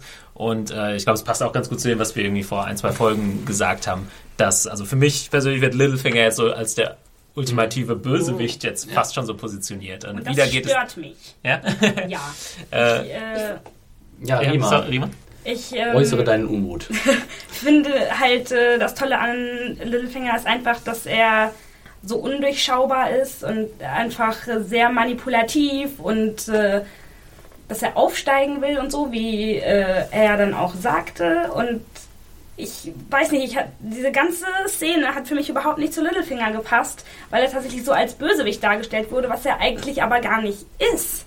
Er ist halt ein sehr guter Spieler in diesem Spiel, aber das Tolle an Game of Thrones ist ja tatsächlich, dass es keine eindeutig äh, guten oder schlechten Charaktere gibt. Nee, es kann ja sein, dass ich das jetzt auch falsch interpretiere, aber für mich Nee, ist halt, es kommt ja drauf, drauf an, wen man als böse ansieht. Und ich sehe jetzt halt den als böse an, der einfach nur an die Macht will, weil er an die Macht will. Das ist vielleicht aber auch. Die, Fra die Das Frage ist- ist, halt auch, warum er es zugibt. Ne? Also ich meine, Genau. das Naja. ist halt das, da gebe ich dir recht, hatte ich so ein bisschen Probleme mit, weil eigentlich war Littlefinger ja immer schon sehr so sneaky und tricky und so. Und ihr hättet ja absolut recht. Ich glaube, Philipp und Thomas, ihr beide war das halt, dass er nur an die Macht will und äh, Varys halt den Realm beschützen will, was jetzt ja sehr deutlich nochmal Und vorkommt. jetzt nochmal mit der- dem, mit dem Thron und. Genau, in der ja. Szene. Und da muss ich ganz ehrlich gestehen, ich fand den Anfang der Szene einfach schon herrlich, wie er da sitzt und den Thron anschaut. Weil er den so anhimmelt und scheinbar sein größter Traum ist, auf diesem Thron zu sitzen und genau weiß, wie viele Schwerter oder äh, Und solche Szenen und solche Begegnungen zwischen Varys und Littlefinger gab es schon. Also schon, ich glaube, Ende der ersten Staffel gab es fast die, die, die gleiche Szene, wo äh, Littlefinger praktisch dasteht im, Trau, im, Thro- im Ra Thronraum und, und den Thron be, be, besabbert quasi, ja. Und äh, ja, Varys kommt dann rein und äh, ich, ich glaube, ich glaub, dass der Grund, warum Littlefinger so ehrlich ist, ist, weil er einfach erkannt hat, dass er äh, Varys nicht mehr Scheiße erzählen muss, weil er Varys ihn durchschaut hat quasi. Also ich habe diese Szene so äh, verstanden, dass das jetzt quasi so eine Art inoffizielle Kriegserklärung zwischen Varys und Littlefinger war, in der Hinsicht, dass Varys jetzt, also Littlefinger ist klar, Varys will mich und meine Pläne durchkreuzen. Und Varys weiß auch, was Littlefinger vorhat. Insofern, why pretend? Ja, in, in, warum sollten sie sich gegenseitig was vormachen, wenn sie beide schlau genug wissen, um zu wissen, wo der andere steht? ich, ich dachte, er gibt es jetzt zu, weil bei ihm ja alle seine Pläne sind, äh, haben sich erfüllt. Also er hat jetzt sozusagen Wahres ge ausgespielt, das, ne? Er ja. hat sozusagen gewonnen, das Spiel. Er wird jetzt verheiratet mit Lisa, er ne, kommt weg, äh, er kommt immer näher an die Macht, ne? Jetzt bei den Erie sozusagen, wenn ihm der Erie gehört und die Männer dazu. Also ich dachte, das wäre so ein bisschen hi hi hi, ne? Und du siehst ja auch an Varys hat er so einen ganz geschockten Blick auch, als er dann hört auch von Ross, was dann passiert. Ähm, er hat ihn einfach im, in dem Game of Thrones, das die beiden gespielt haben, hat er einfach verloren gerade. Ja, Ja. und äh, da waren nämlich auch wieder zwei Aspekte, die halt eher so bösewichtmäßig waren, nämlich dieser Endmonolog von ich habe jetzt meine Ziele erreicht und erzähle jetzt meine ganze Vorgehensweise und meine Ambitionen. Ja, es das war fehlte ja noch aus so ein- jedem Hollywood-Film. Es fehlte noch so ein. Genau. Und äh, diese Ross-Szene hat mich nämlich auch sehr gestört. Ich ähm, bin kein großer Ross-Fan, aber das ging schon von ähm, halt äh, die übliche Charakterisierung von Littlefinger wurde da zu, von manipulativ und äh, ehrgeizig wurde da auf einmal zu grausam. Und das finde ich total unpassend, was ihn angeht. Weil ich, Ich- meine, klar, er, sie hat ihn verraten und so, aber dass er sie jetzt einfach so Joffrey überlässt und sie dann da so hingemeuchelt wird, das Also Vielleicht sag- interpretierst du jetzt zu, zu stark mit dem Hintergrundwissen aus dem Buch und wie du ihn da siehst. Es kann ja durchaus Also ein ich würde dir da variieren. Ne? auch Also echt widersprechen, Rima, weil wir hatten mehrere Szenen zwischen Littlefinger und äh, äh, ähm, Ross, wo ihr, ihr mehr oder weniger klar macht, du bist hier nur so lang am Leben, solange du für mich Nutzen bist. Und sobald du das nicht mehr bist oder mich irgendwie in irgendeiner Weise verrätst, habe ich keinerlei moralische Skrupel, dich Stimmt, komplett gab mal in der zweiten Staffel so Ja. eine richtig creepige Szene, Genau. wo er echt richtig böse Und also ich äh, finde, ich finde, das war absolut psychologisch nachvollziehbar vorbereitet. Ähm, es stimmt, es ist ein Unterschied, es gibt einen frappierenden Unterschied zwischen Buch Littlefinger und äh, Serien Littlefinger, weil tatsächlich Buch. Buch Littlefinger äh, sehr viel weniger über seine Motive und seine Ziele und seine Ambitionen spricht. Serien Littlefinger hatte jetzt schon mehrere Szenen, wo er entweder irgendwelchen Huren oder irgendwelchen anderen Charakteren einfach mal so Geschichtchen erzählt ja, über seine über seine Sa- Aber das ist halt auch wieder so eine Sache, das musst du in gewisser Weise irgend, in irgendeiner Form, das ist ja auch dieses Sex Position Ding, ne? Du musst irgendwie diese, hinter, diese Infos reinbringen in die Serie. Weil wir hatten ja auch schon das Problem, Ja. dass wir uns fragten, was will er eigentlich? Ne, das haben Genau. wir ja auch schon die letzten Folgen gefragt und ich glaube, das haben andere natürlich noch viel mehr. Und es ist natürlich richtig, dass man einerseits sagt, wo, inwiefern ist, also er will an die Macht. Das ist an sich jetzt nochmal nichts Böses. Wir haben Littlefinger noch nichts global Böses tun sehen jetzt im Vergleich zu Tywin oder sonst wie. Aber wir sehen jetzt auch, und das repräsentiert ja einfach auch schön Ross, sozusagen, dass das Littlefinger ein komplett unmoralischer, kaltblütiger äh, Zeitgenosse ist, der sozusagen, der, der, dem, jede, dem jedes Mittel recht ist. Und wo ja Varys auch diesen wunderbaren Satz gesagt hat, äh, he would see this country burn if he could be king of the ashes. Das heißt, dieser Mann geht über Leichen und im Letz-, in letzter Konsequenz ist ihm alles egal. Das sagst du, glaube ich, auch nochmal jetzt in diesem Monolog. Äh, ich glaube, es geht, ich weiß nicht, Chaos ist, glaube ich, das Ja. Wort. Und er sagt, für mich ist Chaos was Gutes, weil da kann ich, äh, Der Chaos ist eine Leiter. genau, er er ist eine Leiter, aus der ich irgendwie dann als Sieger irgendwie hochklettern kann. Und er breitet, und er breitet ja auch so seine Philosophie auf, die im Grunde ja dieses komplett nihilistische ist. Dieses einfach so Realm und Gesetze und alles. Das interessiert mich alles nicht. Das Einzige, was ich mich, was mich hier interessiert, bin ich und meine Ambitionen und diese ganze Quatsch um Ehre und Realm und Tradition. Das ist alles Bullshit, den wir uns überlegen und sonst wie, ja. Und äh, das in der wahren äh, Welt hat das alles überhaupt keinen Wert. Was soll, was soll mich diesen, dieser Kram interessieren? Gut, Ah. dann ist das, was mich hier vielleicht am meisten stört, einfach äh, wie sehr Serien Littlefinger von Buch Littlefinger abweicht. Das ist mir vielleicht dann vorher noch nicht ganz so, das ist vielleicht nicht ganz so deutlich gewesen bisher, aber das war jetzt echt, ähm, ich denke mal, jetzt die Ja. dritte Ja, Staffel, irgendwann, valider Punkt auf jeden Fall. Ja. irgendwann wird es an den, oder man kommt jetzt immer öfter, glaube ich, an Punkte, wo, wo es einfach größere Unterschiede geben wird. Das lässt sich nicht verhindern. Also, Ja, und in der Handlung klar, aber in Nee, der, aber auch in, in in der Figuren. Wir haben ja auch das Problem gehabt in den Kapiteln, in den Büchern, dass wir einfach auch gar nicht verstanden haben, was das jetzt bedeutet oder äh, wie genau das jetzt, was für eine Rolle das wirklich spielt. Und Ich glaube, in der Serie müssen wir einfach wirklich ein bisschen Hilfestellung haben. Um, Wahrscheinlich. Klar, du musst, äh, du musst die Leute und die, und die Game of Thrones ist ja schon sehr mutig, was die Erzählweise angeht, aber und du musst die Leute aber trotzdem irgendwie dazu bringen, nächste Woche vielleicht dann doch nochmal einzuschalten. Du kannst sie nicht fünf Folgen lang so frustrierend irgendwie die da Ja, sitzen haben lassen, weil so sie nichts verstehen. Fragen. Ich meine, was, Ja. wo ist Theon? Was will der? Weißt du, was, was will, wenn du noch fragen musst, was für Littlefinger und warum macht er das alles? Ich glaube, Genau, ja, also wir ist äh, eine Fragen. Linie, die sie irgendwie versuchen müssen Was zu ich immer noch interessant fand an der Szene war, dass ähm, äh, Littlefinger ja in, direkt sagt, dass, äh, jemand, dass er jemanden kennt, der schon lange etwas ausleben wollte. Und jetzt hat er ihm die Möglichkeit dazu gegeben. Und ich finde, das verdeutlisch nochmal schön Joffreys äh, Das war echt mies. Ja. Craziness und, und was ist das? Sadismus, Mord. Ja, komplett sadistisch, psychopathisch Genau, was auch irgendwann, immer, wie, das, wie wir versucht haben, das zu definieren, auch mit Marjorie in den Folgen zuvor, dass er jetzt endlich mal, scheinbar hat er mit Littlefinger darüber gesprochen, ne, dass er gerne mal irgendwie jemanden umbringen würde oder Ja. äh, töten möchte. Er hat ja Und- auch äh, in dieser Szene mit Marjorie, da ging es ja noch darum, ah, das ist total interessant, man drückt hier ein Knöpfchen und dann stirbt da vorne jemand und genau das hat er jetzt umgesetzt. Und so als, als äh, Fortführung dieser furchtbaren Szene mit seinen beiden äh, Nutten da. Mit, äh, Wo ja auch Ross eine davon war. Also Ross ist einmal knapp den Fängen von Joffrey entkommen, äh, jetzt leider nicht mehr. Hab irgendwelche Kommentare zu Ross generell ihrem Ableben? Hab, äh, fandet ihr es schade? Äh, hättet ihr sie gern weitergesehen? Ich Kam das musste für ein euch bisschen lachen, weil ich hatte das Gefühl, das war dann, es wunderte mich, dass man nicht auch ihre freie Brust noch sieht. Weil das wäre dann so der obligatorische Brustshot Ja, genau. gewesen. Jetzt haben wir, glaube ich, nur noch so einen Nippel.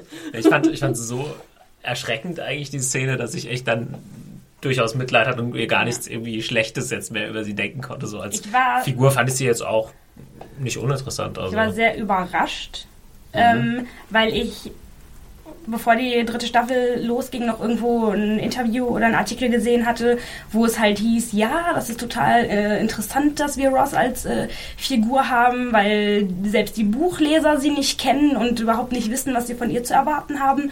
Und das halt so klang, als hätten sie noch total Großes mit ihr vor. Und dann ist sie jetzt einfach äh, so mitten in der Staffel unspektakulär. Findest du? Ich Naja, finde, das war ganz schön ziemlich- ja, spektakulär. fand ich auch. Also sagen wir mal, ohne dass sie noch eine spektakuläre Rolle in der Serie gespielt hätte, einfach verreckt. Aber ich finde, für so ein, so ein Buch nicht auftauchenden Charakter war die Rolle schon ganz schön groß. Ja, klar, auf jeden Fall. Es hieß ja auch, also äh, der David Benioff und D.B. Weiss haben tatsächlich auch mal in einem Unter- Interview gesagt, dass sie einfach die äh, Esme Bianco heißt sie, glaube ich, die Schauspielerin, dass sie die so toll fanden in der Rolle von Ross, dass sie die tatsächlich einfach gesagt haben, ja komm, bleib noch ein bisschen länger dabei. Also die war wohl auch nur ursprünglich halt als so diese Hu- Huren Nebenrolle, kleine Nebenrolle in Staffel 1 gedacht, aber sie hat wohl sie, sie war wohl so nett oder so toll oder was weiß ich, hatte andere Talente, mit denen sie überzeugen konnte, dass ähm, äh, ja, sie gesagt haben, wie wir halten diesen Charakter einfach mal äh, bei. Also insofern, der Charakter hat ohnehin schon sehr viel länger gelebt, als er anscheinend leben sollte.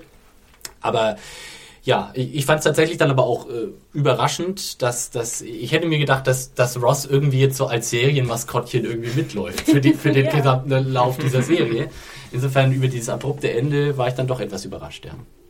Okay, Aber äh, darf ja. ich noch einmal sagen, ich fand's mega geil, diesen, diesen Monolog, den äh, Littlefinger da am Schluss hält. Den haben sie ja schon mal in einer der Previews für die dritte Staffel gemacht mit Chaos is in the Pit, Chaos is a Ladder. Das ist ein richtig geil geschriebener äh, Monolog und den ich einfach, wo ich einfach sage, geil, das ist so, wow. Da ist so richtig, da ist so richtig äh, irgendwie auch philosophische Substanz drin irgendwie. Da geht, da geht so richtig ans Eingemachte.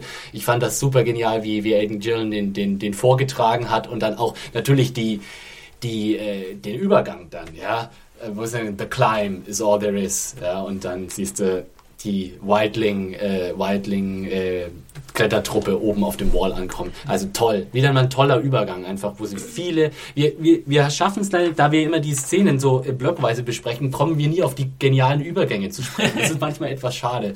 Aber äh, ja, irgendwo muss man halt mal Ansprüche machen. Und ich fand auch, ich fand am Anfang, als ich die Titel las zu den Episoden, dass es dann The Climb hieß, dachte ich so, ja, ja, kein Wunder, ne? sie werden jetzt die Mauer besteigen. Aber ich fand jetzt durch diesen Monolog einfach, was für einen Tiefgang auch diese Folge jetzt hatte und wie schön es auch mal war. Ich glaube, wir hatten so, ich weiß nicht, ob wir sowas in dieser Staffel auf jeden Fall noch nicht hatten, dass äh, ein Monolog ist, wo verschiedene Szenen wieder zusammengeführt werden und wo es genau auf philosophische Art und Weise eigentlich beschrieben wird. Also Sansas nicht-Climb de facto, ne? eigentlich ihr Abstieg.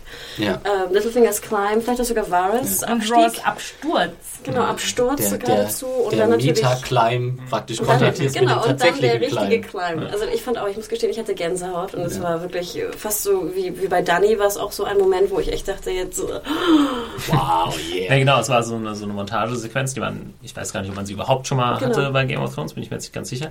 Äh, ist interessant, zum Beispiel The Wire hat es auch gemacht. Ich glaube, die- The ja. Wire hat es immer am Ende der Staffel gemacht. Und wenn du es aber wirklich nur so punktuell einsetzt, dann funktioniert es auch super gut. Wenn es jetzt jede, immer am machen, Ende von genau. jeder Folge so, oh, und jetzt der Genau. große äh, Spruch zur Folge, so, dann wird es irgendwann lächerlich. Ne? Wie bei Desperate Housewives. Ja Ja. Und was haben wir gelernt? spielen. Was haben wir aus dieser Folge Hinsicht, gelernt? in der Hinsicht muss ich tatsächlich auch nochmal den Übergang von vorher ansprechen. Wir hatten nämlich vorher, gibt es so eine Climb-Szene zwischen den Wildlings und wo sie halt gerade irgendwie total am Arsch da an der Wall hängen und dann hast du den Cut zu Sansa und Loras, die in dem Garten sitzen und sich über Broschen unterhalten. gesagt, wow, das, sind, das, ist, das ist wirklich mal ein Übergang hier. Hier haben, hier haben Leute tatsächlich schwere Sorgen und stimmt, und auf die der Szene anderen beginnt, wo du Seite, die Brosche siehst. Ne? Ja, Blume genau. mit dem genau so. Die Ui. Flower Power, ja. Da sieht man mal, wie sich, wie sich äh, ja, der Aufstieg und der Kampf um die Mächte so tatsächlich unterscheiden können, ja, auch wenn sie im Kern vielleicht recht ähnlich Ja. sind. Ähm, ich glaube, wir kommen zum Ende. Äh, ich glaube, Fazit können wir kurz machen. Ich glaube, es war eine super interessante Folge, sonst hätten wir nicht so viel zu reden gehabt. Ähm, ich bin super gespannt auf das letzte Drittel quasi der, der Staffel und ich finde, es wurde ganz, ganz viel sehr, sehr gut vorbereitet und ja, darf man, glaube ich, auch gespannt sein. Noch jemand? Äh? Ähm, ja, ich, ich bin eigentlich reingegangen in diesen Podcast und habe eigentlich gedacht, so, ich war von der Folge nicht sonderlich begeistert, aber irgendwie ja. Durch, da, dadurch, dass wir tatsächlich so viel Gesprächsstoff hatten, habe ich gemerkt, halt in dieser, das, ja. in dieser, in dieser äh, Folge gab es eine Menge sehr interessante Szenen. Trotzdem bleibt für mich auch wieder die Erkenntnis, dass einfach manche Szenen dass zum Beispiel die Brand-Storyline für mich komplett nicht funktioniert, dass äh, die Theon-Szene äh, hätte ich darauf verzichten können. Und äh, ja, das sind so Punkte und auch äh, Jilly und Sam weiß ich nicht so genau. ähm, ich bin sehr gespannt, wie es weitergeht. Wir nähern uns jetzt langsam dem Endspurt und ich bin unglaublich gespannt auf die nächste Folge, ohne jetzt inhaltlich was zu verraten. Äh, in der nächsten Folge kommt vermutlich die Szene, auf die ich in dieser Staffel mit am meisten gespannt, Auf sein, jeden Fall. gespannt Da bin. freue ich Und mich schon die ganze Zeit drauf. Ich hoffe sehr, dass äh, das hält, was es verspricht. Dann könnte es nächste Woche wieder extrem interessant werden. Ja. ähm, ja dann freuen wir uns, wenn. Nee, nee, äh, Thomas, es wird nächste Woche wieder extrem interessant werden. Insofern solltet ihr alle wieder einschalten. Genau. Äh, wenn ihr Feedback habt, einfach an podcast.zanejunkies.de schreiben oder in die Kommentarfunktion. Und dann bedanken wir uns fürs Zuhören. Ich bedanke mich, dass ihr hier wart und äh, bis nächste Woche. Macht's gut. Tschüss. Tschüss. Ciao. Ciao.